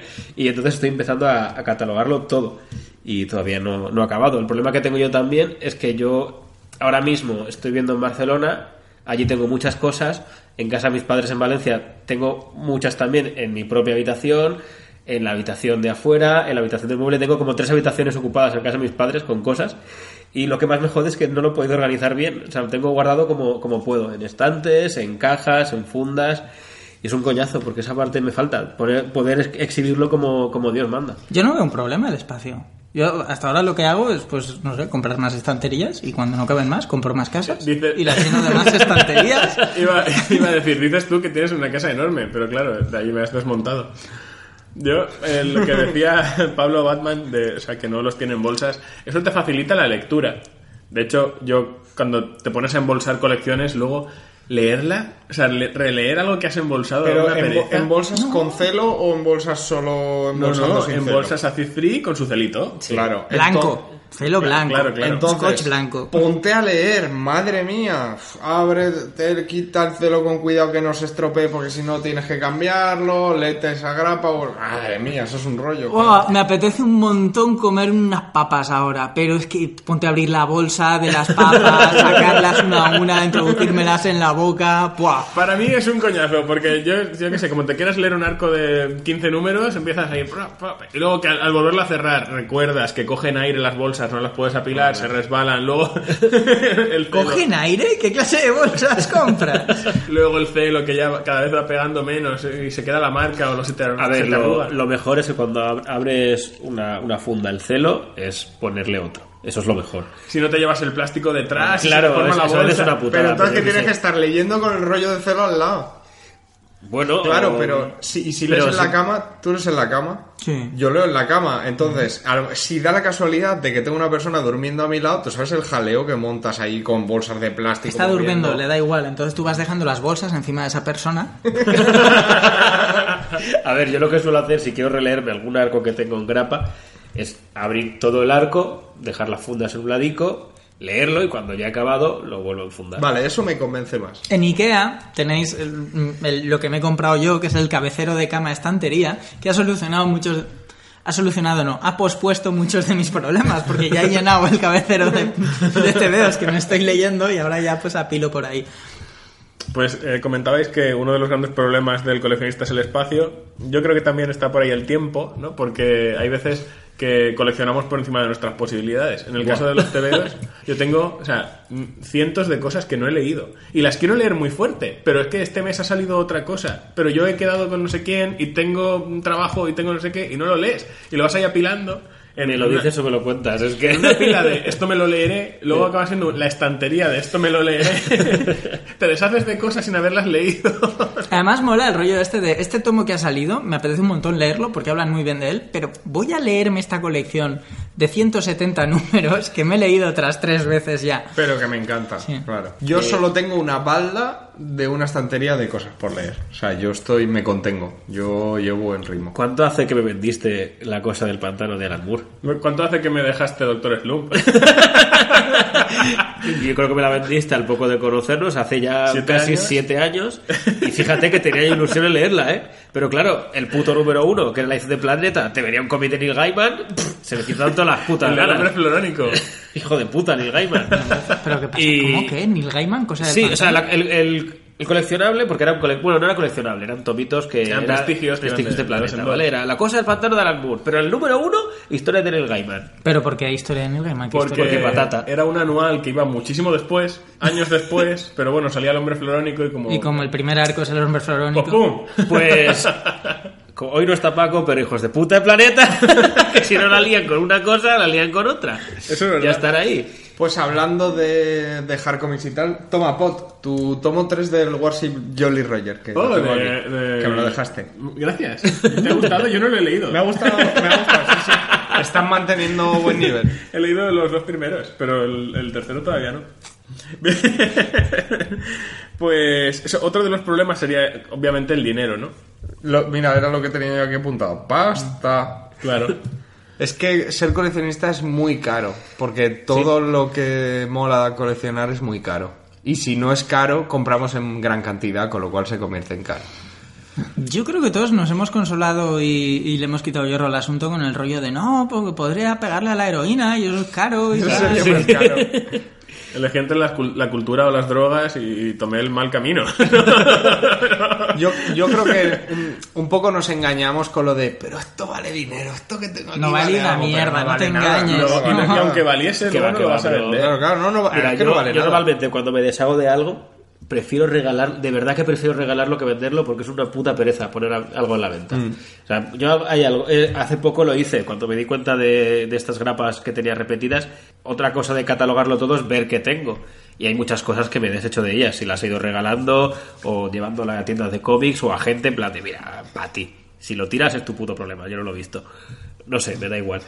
Y porque es que es eso, venderlo es, una, es un puto collazo. Es que siempre que viene alguien a la tienda con, oh, tengo aquí esta caja de TVOs y estoy buscando venderla y le haces una valoración de lo que vale, siempre es como, Vale muchísimo más. esto, esto, no, Te puedo dar 20 va- euros. vale eso, amigo. O sea, cada vez que ves a un tío flipándose por lo alto. con, Dios, que tengo un, oh, tengo este TVO que, pues ese TVO vale 50 dólares esta semana y la semana que viene vale el precio de portada o se va a la caja de un dólar y ya está, o no, o sigue valiendo pasta, pero no sé, es... Y luego, bueno, no nos vamos a meter en temas de especulación y demás, porque eso ya es... Lo hablamos en el podcast de los cómics de los 90. es verdad, es verdad. Eh, lo bueno es que hay colecciones que no cuestan dinero. Bueno, eh, aparte hay gente que no te entiende, porque luego dices, no, me he gastado 150 euros en esta grapa. y dicen, ¿qué? ¿Estás loco? Bueno, cada uno, oye. Eh, Bueno, pero- perdona, tú te has gastado 1.500 pavos en una bici. No digo tú, digo un tú en general. Hostia, qué bici es. Sí, sí, que, en bicis te puedes dejar que infinito. hay gente que se gasta mucho dinero en cosas que ah, para ti son absurdas. Te lleva a la luna. No, es una bici, pero pesa menos que otra bici. Vaya. Ahora sí, ese debate es muy absurdo también, porque hay gente que, yo qué sé, te compras 40, 50 euros una figura que te mola y enseguida te dicen, pues vaya, pues con esto podías hacer otra cosa. Pues sí. yo, yo lo que quería era Claro. a- a Yo me la gozo de Batman, aquí estoy, la veo, me mira Claro. y, y ya está. Yo Podría haber hecho otra cosa, no sé, pero me y tú con esos 50 euros figura. vas a irte de fiesta y no te vas a emborrachar, o sea, porque necesitas más dinero. Y tu objetivo era ese. Yo con 50 tengo a Batman, aquí está. Ese era el objetivo. Y me emborracho en casa con whisky hacendado. y ya está. O sea que ahí normalmente la gente que no es coleccionistas, yo creo que sí que le cuesta más entender. Y al final simplemente es que cada uno tenemos una afición y esta es la nuestra. Eso iba a decir que hay colecciones de todo tipo, ¿no? Mm, Y hay algunas que no cuestan dinero. Hay quien colecciona piedras de distintos países. Hay quien colecciona caracolas, ¿no? ¿Vosotros, Sonaos, sí, hay. ¿Vosotros qué colecciones recordáis de vuestras primeras colecciones? No es de las primeras, pero una, la más absurda que he tenido fue coleccionar latas de bebida. Porque las latas de Pepsi hubo una temporada que en cada una venía unas Spice Girls. Entonces yo empecé, yo empecé teniendo las cinco Spice Girls y luego no sé por qué empecé a tener latas. Hasta que al final la gente me daba latas y yo era en plan de, bueno, a ver, que esta lata para qué, la quiero. Hasta que, sí, dije, esto es una mierda y lo tiré. Me duró poco, igual me duró un mes, pero ahí estuve coleccionando latas. Hombre, yo creo que todos de pequeños hemos coleccionado cromos, ¿no? Incluso los que luego de mayores no han sido coleccionistas de nada. Todos los niños han coleccionado cosas. Chiquitazos, los de cromos de, Super ¿no? Mario, de los, de los estos. Los de Dragon Ball que no a eran oficiales. Sí, hostia. Sensación de vivir del bollicao. sí. A mí no me gusta el fútbol y yo coleccionaba la Liga 95-96 y cosas así, ¿sabes? Y los, los ¿Qué bollitos. era por qué? Porque lo que molaba era ir al kiosco que tu madre o tu padre te comprara los cromos y abrirlos y decir, este lo tengo, este no, no sé qué. Y ya está, me daba igual que salir a Romario, o sea, es que me la suda. Había unos bollitos que cesaron de existir, que eran como los, los bollicaos, de, los bollicaos no, los fosquitos de los pobres, y eran como cuadrados y estaban recubiertos de Sí, chocolate. sí, sí. Y había, había de Pato Aventuras, había de Pesadilla en Elm Street, había de todo. Entonces, Eran de pan rico, ¿no? Sí, y acababas con cromos de muchas cosas, de, de Pesadilla en Elm Street y de Pato Aventuras. O sea, amigo, hayas copado todo el mercado, todo el sector demográfico de consumidores de bollitos. Pero bueno, los, los, los tazos, los chiquitazos, de los, los, Los tetazos. de los tetazos. Que, que la mía sí se les iba el bikini. Es verdad, Sí, sí. es verdad. Lo- los gogos, ¿os acordáis de los Hostia, los gogos? yo, Yo- tenía- yo también tengo- tenía y mogollón de Paco, gogos. Paco tiene la primera serie de gogos completa. O sea, todos los niños coleccionábamos cosas por lo que, lo que se llevara Por- en ese sí. momento. Yo ahora he repescado una, rollo gogos, pero mejor, más guay. ¿Os acordáis de una licencia que era Monsters in My Pocket? Monster in My Pocket. era- Eran unos Me quiere sonar. mini monstruitos de goma fosforescentes de... Buena idea. Era muy guay. Era, y el anuncio era como un chaval que llevaba una riñonera. Era, era, un monstruo era una cosa que tú era- metías como una especie de, de agua o algo y sale No, eso también lo he recuperado hace poco. Que Vale, lo, porque yo eso sí que- colgué sí que tenía, sé Eso eran los guerreros de la basura. Sí, eso sí que Vale, tenía. sí, Sí, exacto. y sí, yo tenía dos muy chulos Bastante. y hace poco digo, ¿qué era esto? Y lo googleé, lo encontré y digo, voy a ver si hay más que son muy chulos. Y ¿Cómo, tengo los cómo más guays. googleaste bicho verde con espinas? No, tenía un- un- unas siglas con el copyright Ah. y lo busqué y enseguida me salió. Había una cosa también que eran, no me acuerdo con qué lo daban exactamente, que era como blisters de personajes de Dragon Ball. Que eso era muy guay, pero eso ya era tirando hacia, hacia late 90s. Y yo recuerdo que tenía tres o cuatro y un día el kiosquero, no me acuerdo por qué mierda, me dijo, si haces no sé qué, te lo regalo. Creo que quería que hablara yo con mi padre. no si sé. metes la mano en mi bolsillo. En Futurama... Y, y me los dieron todos y fue precioso tenerlos. Aunque bueno, se pierde la magia de, del coleccionar, que eso también es un tema. En Futurama a principios de los 90 trajeron una máquina de Rami Cards, que eran las cartas estas japonesas. Tú eso lo llegaste a ver porque te hubiese fundido la cabeza y valían 100 pesetas y era una puta carta, no era un sobre. Yo he tenido algunas de, de esas cartas, pero no la máquina. Yo ya, yo ya como los señoritos y a Futurama, enséñame las cartas. Y, y ya, Yo sí que ya la tenía la compraba. máquina. La máquina la llegaste a ver ahí Sí, en sí, Futup. Es sí, que sí. claro, era, a lo mejor eran 93, 94, algo así, y La que trajesen esto era como... ¿qui- ¿Quién, ¿Quién es este monstruo rosa? Que me imagino que muchas, pero ¿qué colecciones había de Dragon Ball? Tazos no había de Dragon Ball, Sí, ¿no? Sí había. Ah. Dragon Ball, Es que había yo creo que varias, cole- sí. yo creo que he coleccionado cosas de Dragon Ball, Buah, es pero que no cartas de Dragon recuerdo- Ball había un mogollón. La- Estaban las la- que ha comentado Pod que, que no eran oficiales, que eran dibujos de gente Vectorizadas, random. horribles, Sí, con un fondo de cuadrados blancos y negros. Exacto, además Wow. luego leías la descripción del personaje y, y no tenía nada que ver. Con faltas de ortografía en los Sí, nombres sí, de los sí. personajes. sí. Y luego ya estaban estas, ya hacia mediados de los 90, estas que tenían el, el borde de colores, que estaba la roja, la dorada, sí, la sí, sí, verde. que venía con el estuche azul, la primera. La GT, que era negra. Sí. Correcto, correcto. Postales de. GT yo también coleccionaba.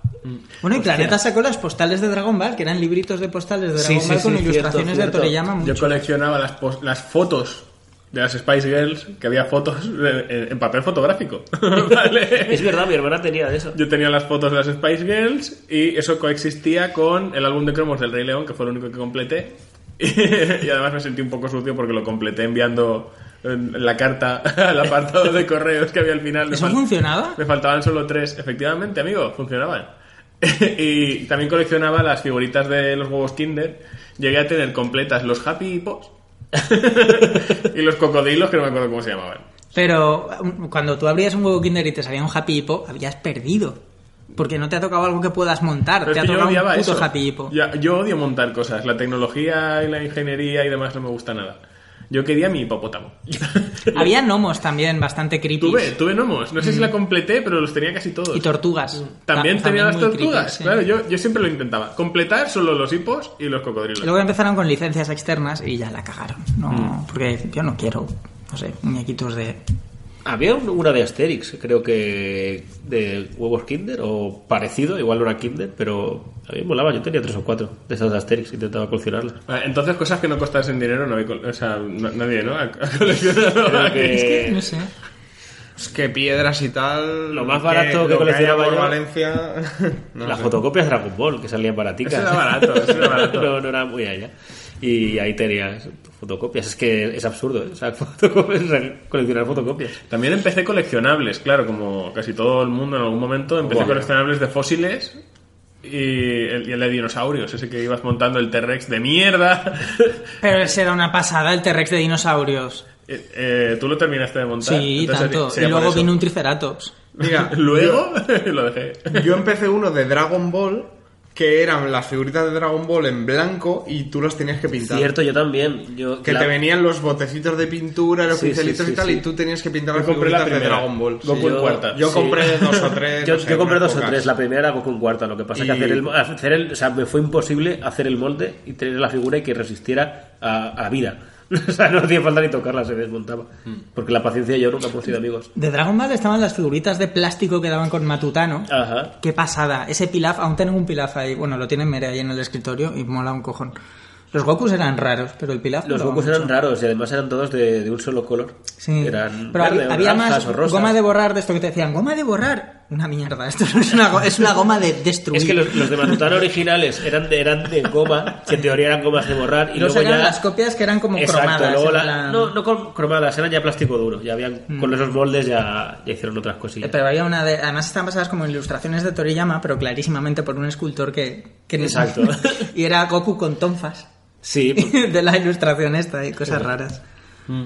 Y de Matutano también estaban las pegatinas estas que molaban un cojón de Dragon Ball, pequeñitas cuadradas de cartón, como con Cierto. relieve que brillaban en la oscuridad. Sí, también. Que tenías el póster que te daban, Exacto. estaban ahí de pequeñito en grande y todos los demás ahí.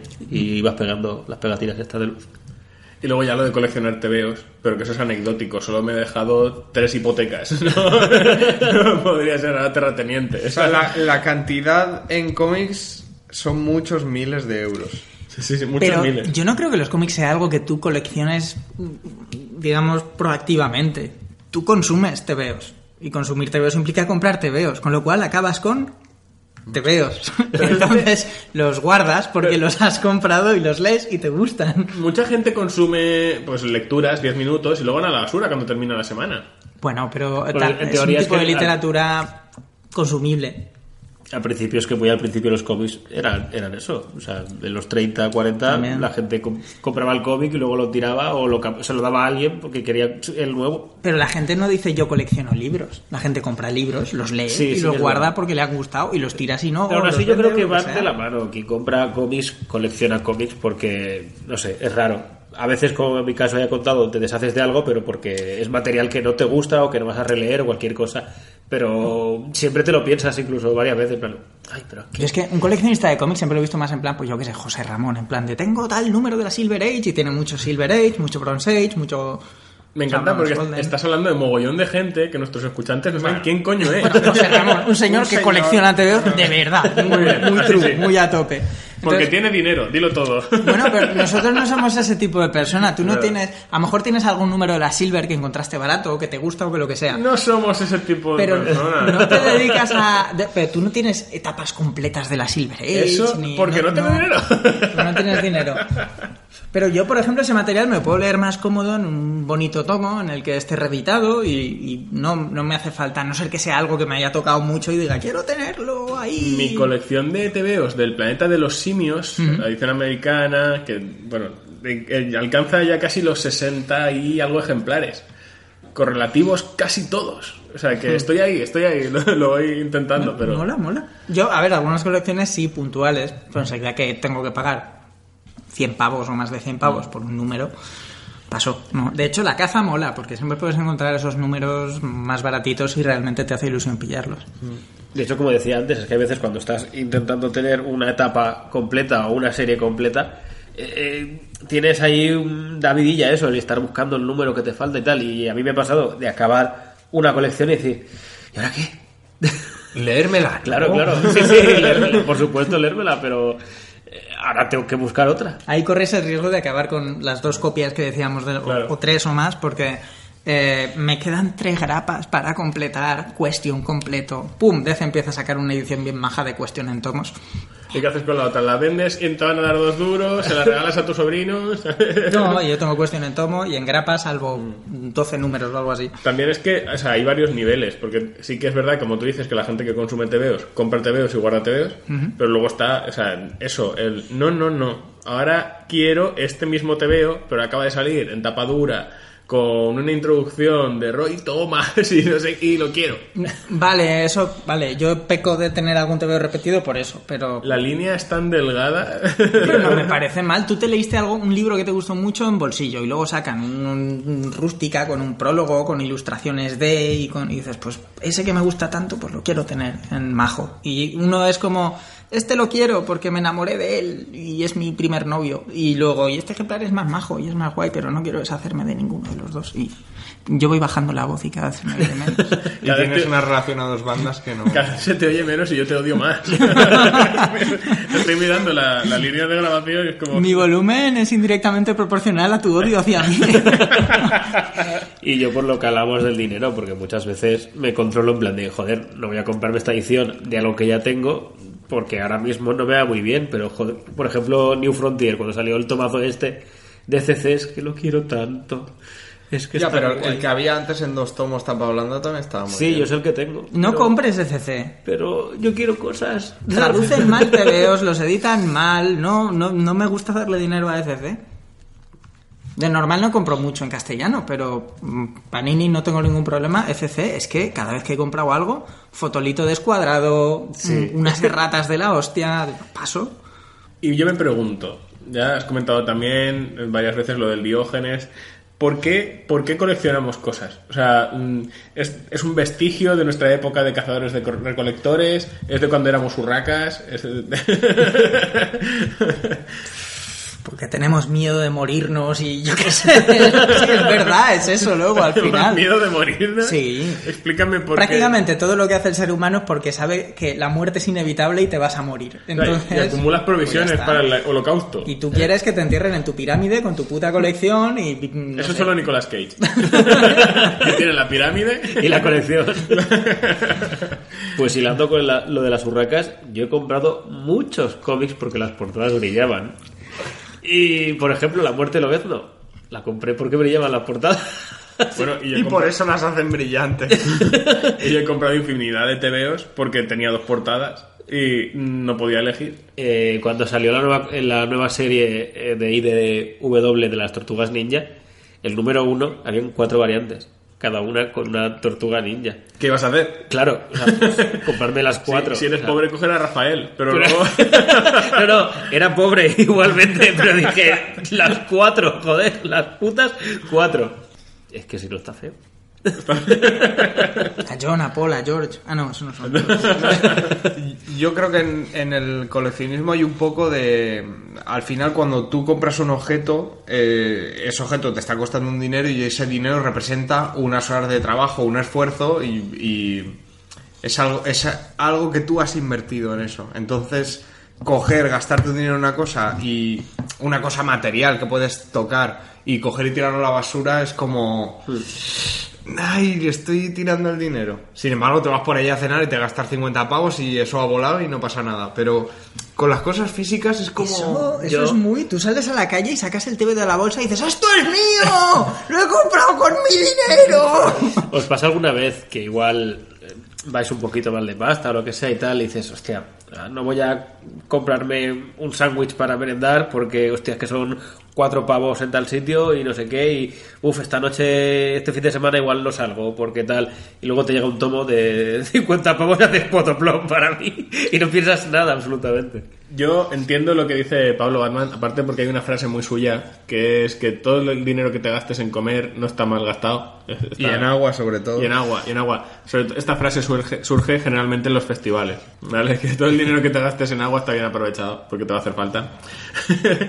y, luego es verdad, porque yo, por ejemplo, no odio a los coleccionistas de figuras, cada uno que coleccione lo que quiera, ¿no? Pero yo, por ejemplo, me cuesta decir voy a gastarme dinero en figuras porque las veo trozos de plástico que cogen polvo y soy alérgico al lidem. Entonces... eh, yo quiero un TVO que encima lo puedo leer y me gusta y es bonito y me aporta algo más. Claro, los, los TVOs, el polvo les resbala. Nunca... nunca- Pero tiene las bolsas y las cajas. Si metes figuras en bolsas y eso en una caja y eso en un armario, ¿para qué las coleccionas? No, yo tengo figuras, pero sí, siempre piensas el rollo de... Este dinero me lo podría gastar en TVOs, en figuras. Yo ahora menos, pero vosotros sé que me conocéis, que ha habido épocas de comprarme muchas figuras y gastarme mucho dinero en, en figuras y seguir una línea, una serie, y ahora hubo un momento, esta crisis de espacio que he comentado antes, que, que paré y dije, a partir de ahora solo me compro figuras o de Batman, o de Dragon Ball, o los pop.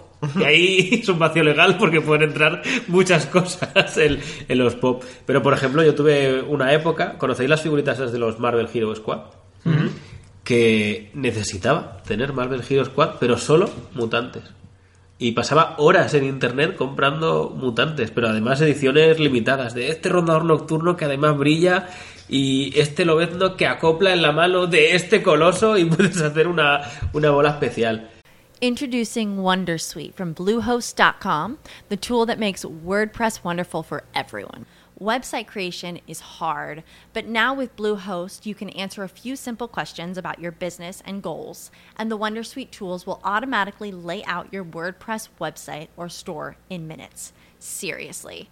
From there, you can customize your design, pick your brand colors, and add blocks. No custom theme or coding required.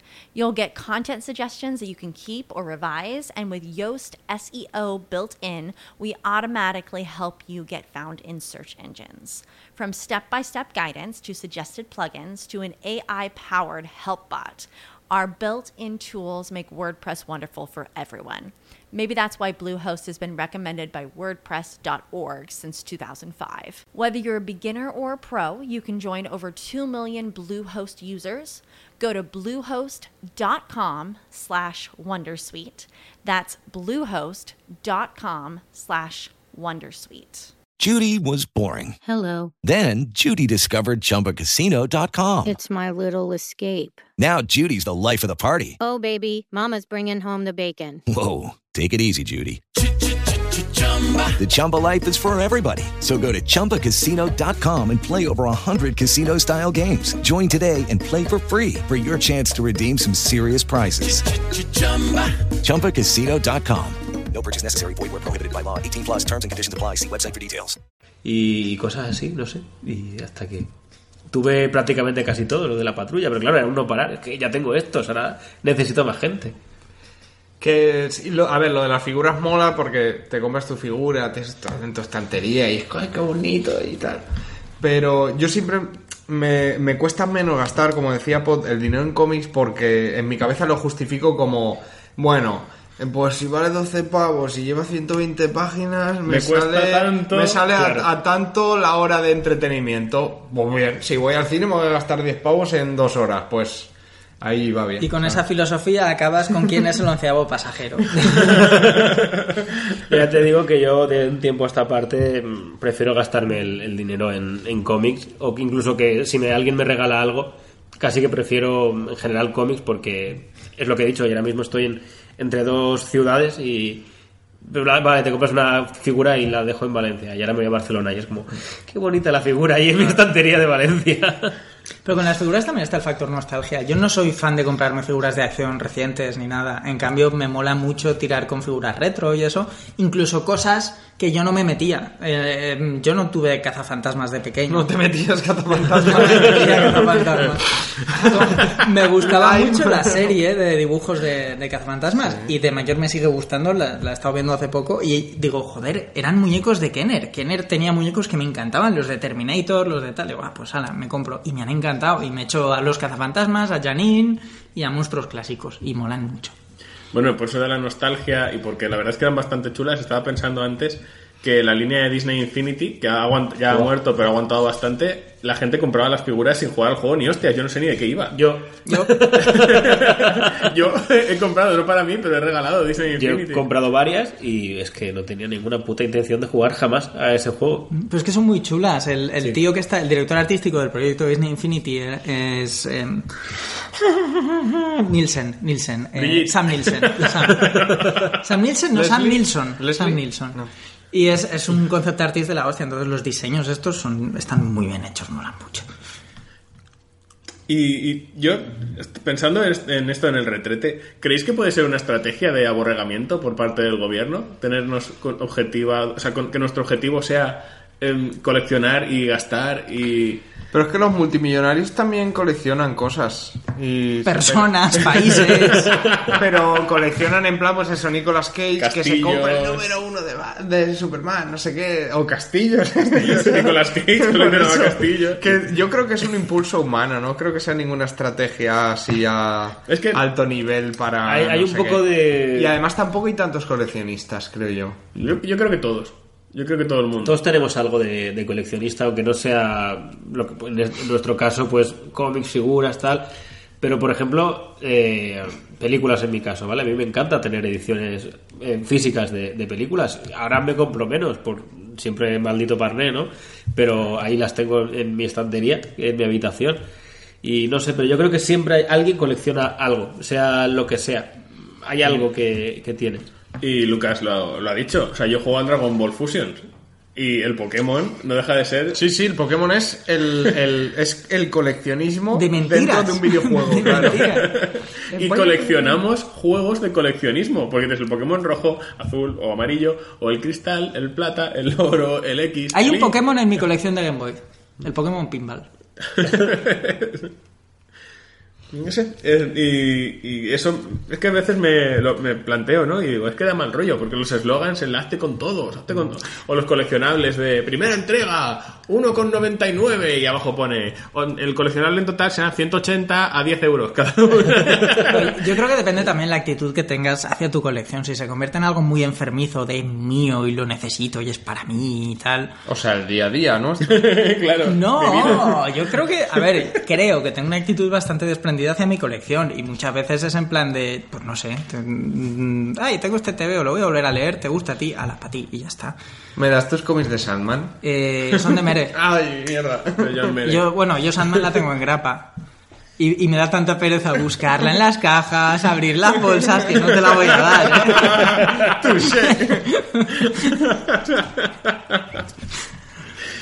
Pues, eh, ya que ha salido el tema, no sé si lo tienes planeado, Pot, pero podríamos ahondar un poquito más en el tema del coleccionismo de, de películas y, y música. Porque, no, como hoy en día ya, pues, todo está online, ¿vale? O sea, todo lo puedes comprar online. En Sí, prácticamente Amazon, todo no está qué. Vale, todo está digitalizado. Entonces, para mí, personalmente, ya no tiene sentido el coleccionismo de DVDs, por ejemplo, o de CDs de música. Pero sí que hay mucha gente que sí. Por ejemplo, tú, Pablo. Es que me gusta el, el tener la, la película, decir, es que no solo me gusta, sino aquí está, es que es, es de mi propiedad, esta copia mía. Pero luego cuando la quieres ver, la ves de ahí o te, o, o te la bajas y la ves, por A ver, ejemplo. a día de hoy, Aún teniéndola comprada, ¿eh? a O sea, día de tú- hoy, porque toda mi colección de películas está en Valencia y ya digo, yo estoy en Barcelona, pues me toca ir a, a otros medios a buscar la- una película que quiero ver. No a todas, pesar tú que la, tu que la pilita tenga. de DVDs de ahí. ¿Cómo? ¿Tú no tienes tu pila de DVDs de Barcelona? No, porque como allí tengo el Mac y no funciona bien la, lo de los DVDs, pues no, no tengo discos allí, no me, Vale. no me llevo. Pero, a ver, en este caso concreto, pues me toca acceder a otros Pero- sitios para verlas, pero si estoy en Valencia y quiero ver una película, por ejemplo, de Marvel están casi todas en Netflix. Yo prefiero ir a mi estantería y cogerme El Soldado de Invierno y ponérmela en, en, en la PlayStation y verla. Más que ir a, a Netflix. Ah, ya pero es mía, que este- ah, eh, no vamos a entrar ahí. Porque me cogen y me ponen Iron Man 3 y me quitan Iron Man 2. O me quitan los Vengadores 2 y me ponen la... Tío.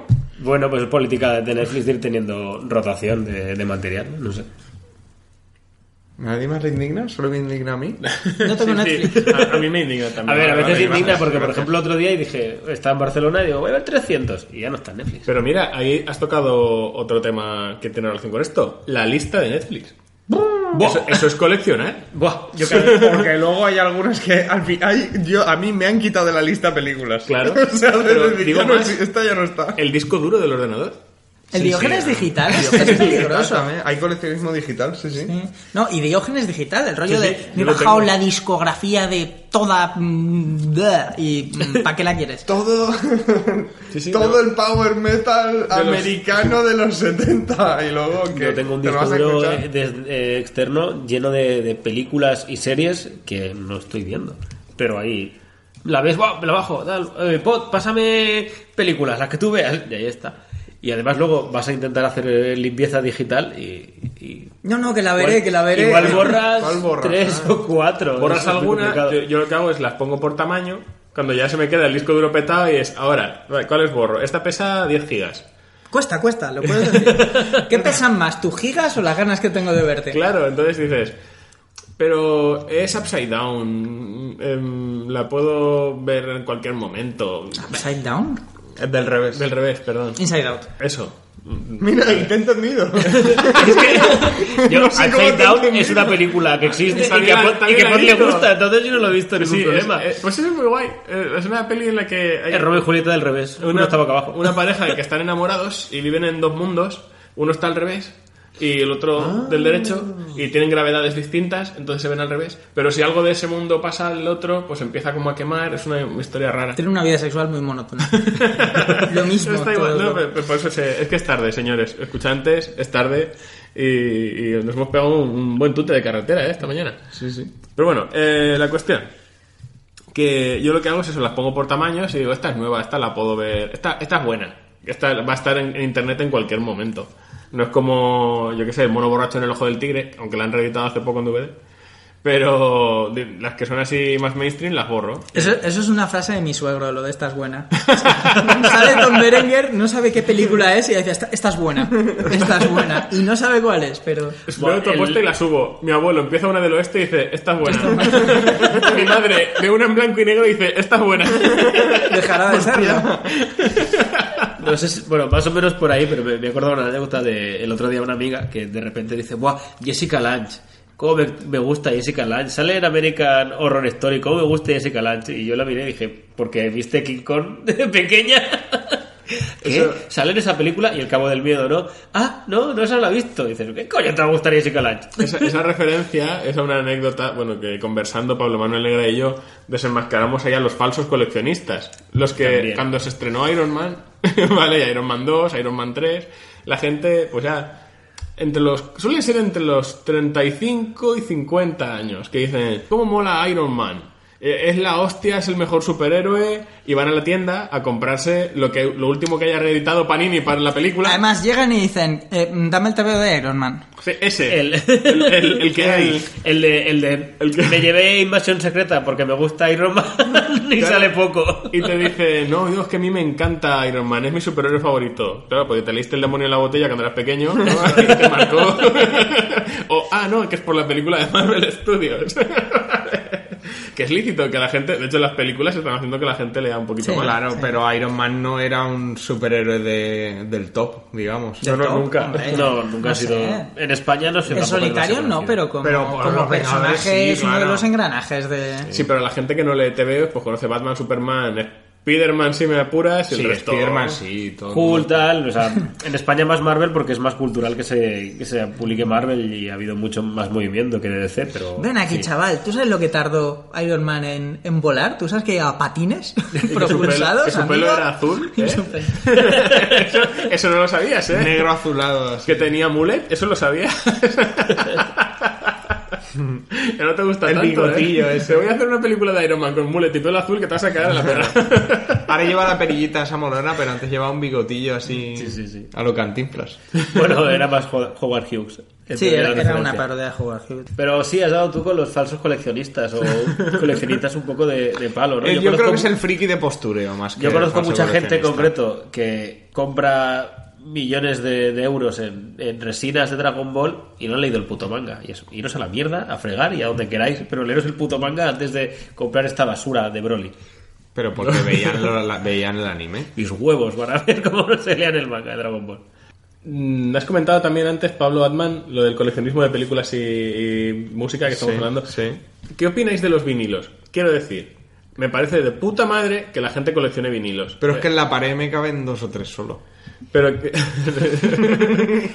¿Sabes que les puedes dar la vuelta? Bueno, eh, me parece de puta madre y es guay. Tengo muchos amigos que, que coleccionan vinilos, pero vinilos, pues que en su momento salió, pues mira, el primer vinilo de, de Iron Maiden con Bruce Dickinson. Qué guay, no sé qué, ¿vale? Y lo tienen y eso mola. Pero ¿qué interés tiene? Ah, el último vinilo de Metallica que sale en la FNAC a 50 euros porque es Metallica y sacan discos en vinilo, que ahora muchos grupos están sacando discos en vinilo. Muchísimos. ¿Y qué valor tiene también tener un vinilo que sea, pues eso, el, el Number of the Beast, pero editado ayer? El formato, hay gente que se enamora del postureo. formato y ya está. No creo que sea postureo, hay A gente ver, que le gusta ese formato. Yo tengo... Ah, Yo creo que hay un poco de todo. Hay, hay mucho postureo eh, hoy en día con, con las cosas más retro y tal, pero también opino como Lucas que hay gente que simplemente le, le gusta ese formato. Yo todavía no tengo tocadiscos. Mm, Lo voy a tener en breve si Dios quiere. Y todo mi, todas mis ganas se concentran en una sola cosa. Solo me interesa una cosa. Tener la banda sonora de Conan el Bárbaro de Basil Polidouris en vinilo. Para poder el sábado por la mañana ir a mi tocadiscos, poner mi vinilo de la banda sonora de Conan el Bárbaro Y cocinar. y, se- y hacer lo que sea. Y hacer lo que sea, pero que esté sonando en mi tocadiscos. Y ya está, o sea, no me interesa ningún otro vinilo ni nada. No sé, Igual yo- dentro de un tiempo digo, ah, pues quiero no sé qué, pero Quiero desafío total. yo ahora mismo solo quiero eso. Que es la segunda parte. Exacto. No seré yo quien te juzgue, porque acabo de decir que me he comprado la 3DS XL solo para jugar a Pokémon Sol. A ver, yo me compré una tablet para bajarme cómics de One Piece. Reíros de, de los coleccionistas de vinilos, pero quiero decir, Cuando nos ataquen y dominen el mundo. casi, casi, porque quiero decir, tú tienes tu música en formato óptico, en cassettes y en CDs, cuando el polo norte y el polo sur físicos chupen toda tu música de tus formatos ópticos, ¿qué quedará? Vinilos. De todas formas, también lo que quería comentar, por ejemplo, lo que decías de, de tener formato físico de películas, libros y tal. A mí el tocar el material me gusta. Y hoy más de una vez. A todos nos gusta Pablo. Bien, sigamos. Bueno, a mí me ha pasado más de una vez que un amigo me deja una película o bajarme una película y al día siguiente ir y comprármela porque me ha gustado mucho. Y con EPUBs y cosas así, igual, pues decir, vale, pues ahora lo leo así, pero en cuanto pueda voy a por este material porque me gusta mucho y lo quiero tener. Yo eso lo llamo votar con dólares. Y funciona así. Si Claro. algo te gusta, tú tienes que apoyarlo Claro, con dólares. porque porque eso es guay también porque el autor o el que sea que ha apostado por ese Claro. producto, pues tiene que ganar dinero y, y hay que fomentar que se hagan cosas buenas. claro. sí. O sea que eso lo veo muy guay. Y aparte del coleccionismo, digamos. Y además, si una película me gusta mucho, voy más de una vez a verla. Sí, Sí, y eh, puedes- no, sí, sí. puedes ir hasta Lo siete sabemos. veces. Hasta, Eh, siete- hasta 8 es el máximo de todavía. ¿Cuántas veces has visto John Wick 2? Eh, ayer estuve a punto de ver la segunda, pero al Ah, final... ¿solo has visto una vez? Sí, sí, sí. pero Ostras. Guardianes de la Galaxia Volumen 2, 4. Ah, vale. que no se estrenó hace mucho. No. No, un par de, un par de Suena, semanas. suena un pasaje de la Biblia. Guardianes de la Galaxia, volumen volumen 2, 4. 4. Eso está al final del apocalipsis. no, pero yo me acuerdo cuando estrenaron El Soldado de Invierno. No podía parar. no, no él, pude él parar. fue viernes, sábado, domingo, lunes. Y además, después de salir el martes, te llamé y te digo, oye, mañana te apetece verla. Y no tiene dinero para un sándwich para merendar. Anda que... Ir a un cine muy barato en Barcelona. No, no, el, el propio Steve Rogers decía, si no fuera por Pablo Manuel Negra, la taquilla española se habría resentido. Hay una, una subsección especial en The Box Office que viene las veces que ha ido Pablo. Marvel lo incluyó en su siguiente editorial. Es, es notable. Bien, yo, antes de pasar a otra cosa, ya el último punto del que vamos a hablar, quiero decir que los vinilos también nos salvarían de los zombies. Porque en Zombies Party... Cortan, claro, se lo tira ahí. Tampoco parecen muy efectivos. ¿A ellos les sirvió?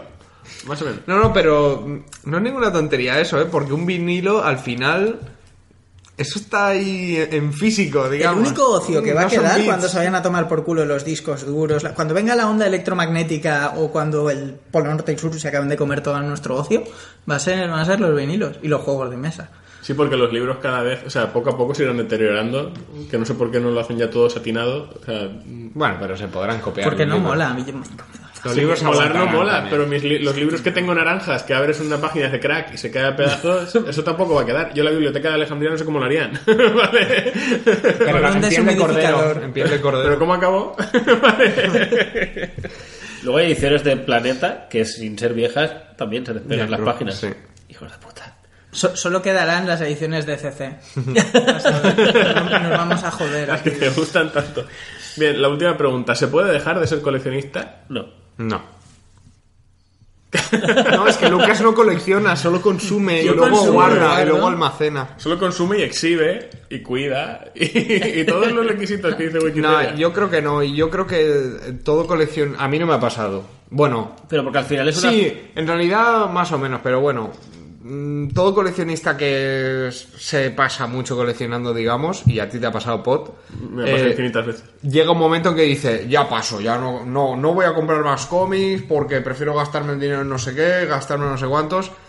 Pero al final vuelves, al final acabas, aunque no sea cómics, una temporada te dedicas a comprar DVDs, Yo- otra a comprar no sé qué, y al final ese gustillo por eh, comprar tus cositas y tenerlas y tal, eso está ahí. Yo he regalado tebeos, he tirado tebeos, digo, mm, no voy a comprar nunca más grapas y nada, pues compro tomos, digo, ahora lo único que voy a hacer es comprar lo que quiero leer y pues cosas que, que siempre he querido leer, me lo invento, el Incal, ¿vale? Pues coño, me lo compro, porque tengo que estar gastándome la pasta en grapas que salen todos los meses, que esa es otra, yo cuando era pequeño con mi paga semanal que no era muy alta, yo podía comprarme casi todos los tebeos que había en la estantería y ahora no.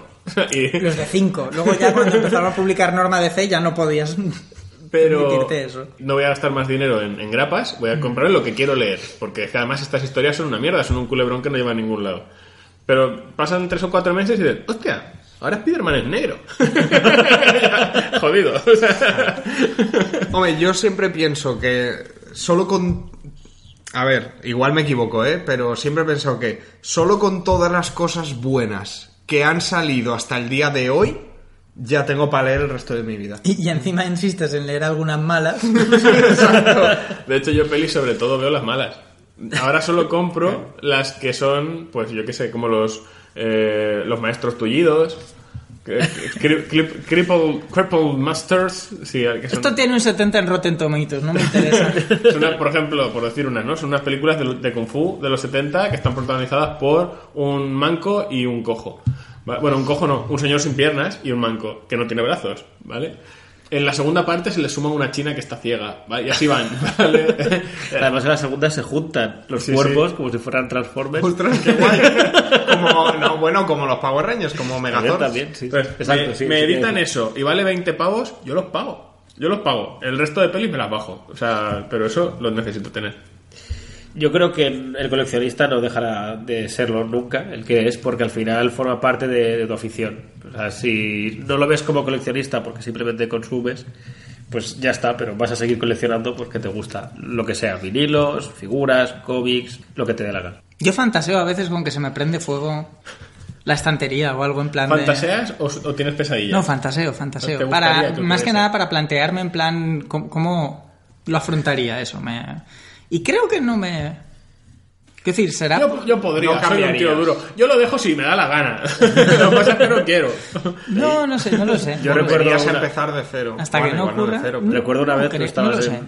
Recuerdo una vez que estábamos en Gotham y yo no sé por qué dije, pues cuando me compre tal figura de Batman, no me compraré figuras jamás. Me dio una risa. A él y a Tony. me dio una risa. Casi la misma que cuando él me vio comerme un plátano. Buah. que 15 minutos de risa más bueno que diste. Que yo, me lo, que yo me lo comí como en tres minutos. Eso iba a decir que... Si llegas a traer el racimo ya lo matas. Pero es que no podía parar. Bueno, pues yo creo que ha quedado una tertulia bastante apañada. Y solo desear a nuestros escuchantes buenas noches. Eh, recordad dejarnos comentarios en la web, en iBox, decidnos si, si tenéis estos problemas o algún otro que se nos haya pasado. Si sois coleccionistas, si lo queréis ser, corred, no, no lo seáis. Y nos escuchamos dentro de 15 días en el próximo episodio de Vivo entre Muggles. ¡Adiós! ¡Adiós!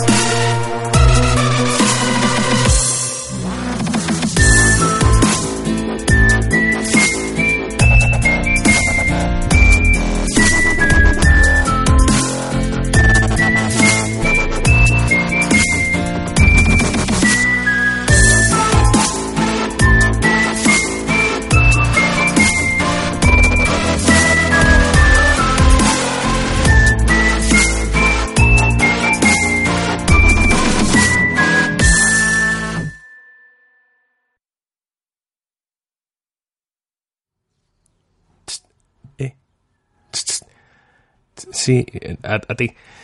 Eh, una cosa. Y supongo que te habrás dado cuenta de que no somos Hugo, Germán, JJ y Josebi. ¿no? Y si no te has dado cuenta, ya hemos estado todo el programa hablando y presentándonos con un nombre completamente distinto, ¿no? Mm, Cada uno el suyo. Y si lo que esperabas era un programa de solos en la galaxia, mm, habrás visto que el título tampoco concuerda, ¿no? Si no sabes de qué va todo esto, em, te explico que esto ha sido una entrega especial que forma parte de un evento que se llama el Interpodcast, Interpodcast 2017, que es el año en el que nos encontramos, o, al menos en el que nos deberíamos encontrar si Sarah Connor, Trunks del futuro y Hermione Granger dejan de joder con la corriente temporal. Está organizado por la gente de la podcastfera, ¿vale? Eh, y consiste en que, como ejercicio de hermanamiento entre podcasters y sus oyentes, de manera eventual, cada podcast grabe un programa imitando o respetando por lo menos el formato de otro podcast aleatorio elegido por sorteo. Nosotros lo único que te podemos decir es que escuches Vivo entre Muggles, porque es un podcast muy divertido y muy recomendable que nosotros mismos no conocíamos hasta este evento y nos ha gustado mucho. ¿Qué va a pasar con Solos en la Galaxia? Bueno, pues el mes que viene eh, saldrá a la luz nuestro programa de manera habitual en el que eh, te recordamos hablaremos sobre momentos o personajes históricos que nos gusten especialmente o que nos llamen la atención. Pero dices, bueno, yo es que este mes necesito mi dosis. No pasa nada, porque Solos en la Galaxia ha sido grabado. Concretamente por los chicos del podcast Jugadores Anónimos. Un podcast que trata sobre videojuegos y que este mes se han tenido que poner en nuestra piel para sacar adelante una entrega de solos. Así que también te invitamos a que pases por allí y como ya llevo hablando casi tres minutos y esto iba a ser solo una nota breve explicativa por si a alguien le había explotado la cabeza, eh, ya dejo de darte la chapa, ¿vale? Solo decirte, escucha podcast, compártenos, danos like, recuerda comentar, porque todo eso nos motiva y, y hace que lleguemos a más gente. Y ya está, ya, ya me callo, ¿vale? Venga, un saludo y como siempre, muchas, muchas gracias por escucharnos. Hasta luego. With Lucky you can get lucky just about anywhere. This is your captain speaking. Uh, we've got clear runway and the weather's fine, but we're just going to circle up here a while and uh, get lucky. No, no, nothing like that. It's just these cash prizes add up quick. So I suggest you sit back, keep your tray table upright, and start getting lucky. Play for free at LuckyLandSlots.com. Are you feeling lucky? No purchase necessary. Void where prohibited by law. 18 plus terms and conditions apply. See website for details. Hey guys, it is Ryan. I'm not sure if you know this about me, but I'm a bit of a fun fanatic when I can. I like to work, but I like fun too. It's a thing. And now the truth is out there. I can tell you about my favorite place to have fun Chumba Casino. They have hundreds of social casino style games to choose from, with new games released each week. You can play for free anytime, anywhere. And each day brings a new chance to collect daily bonuses. So join me in the fun. Sign up now at chumbacasino.com. No purchase necessary. Group. Void were prohibited by law. See terms and conditions. 18 plus.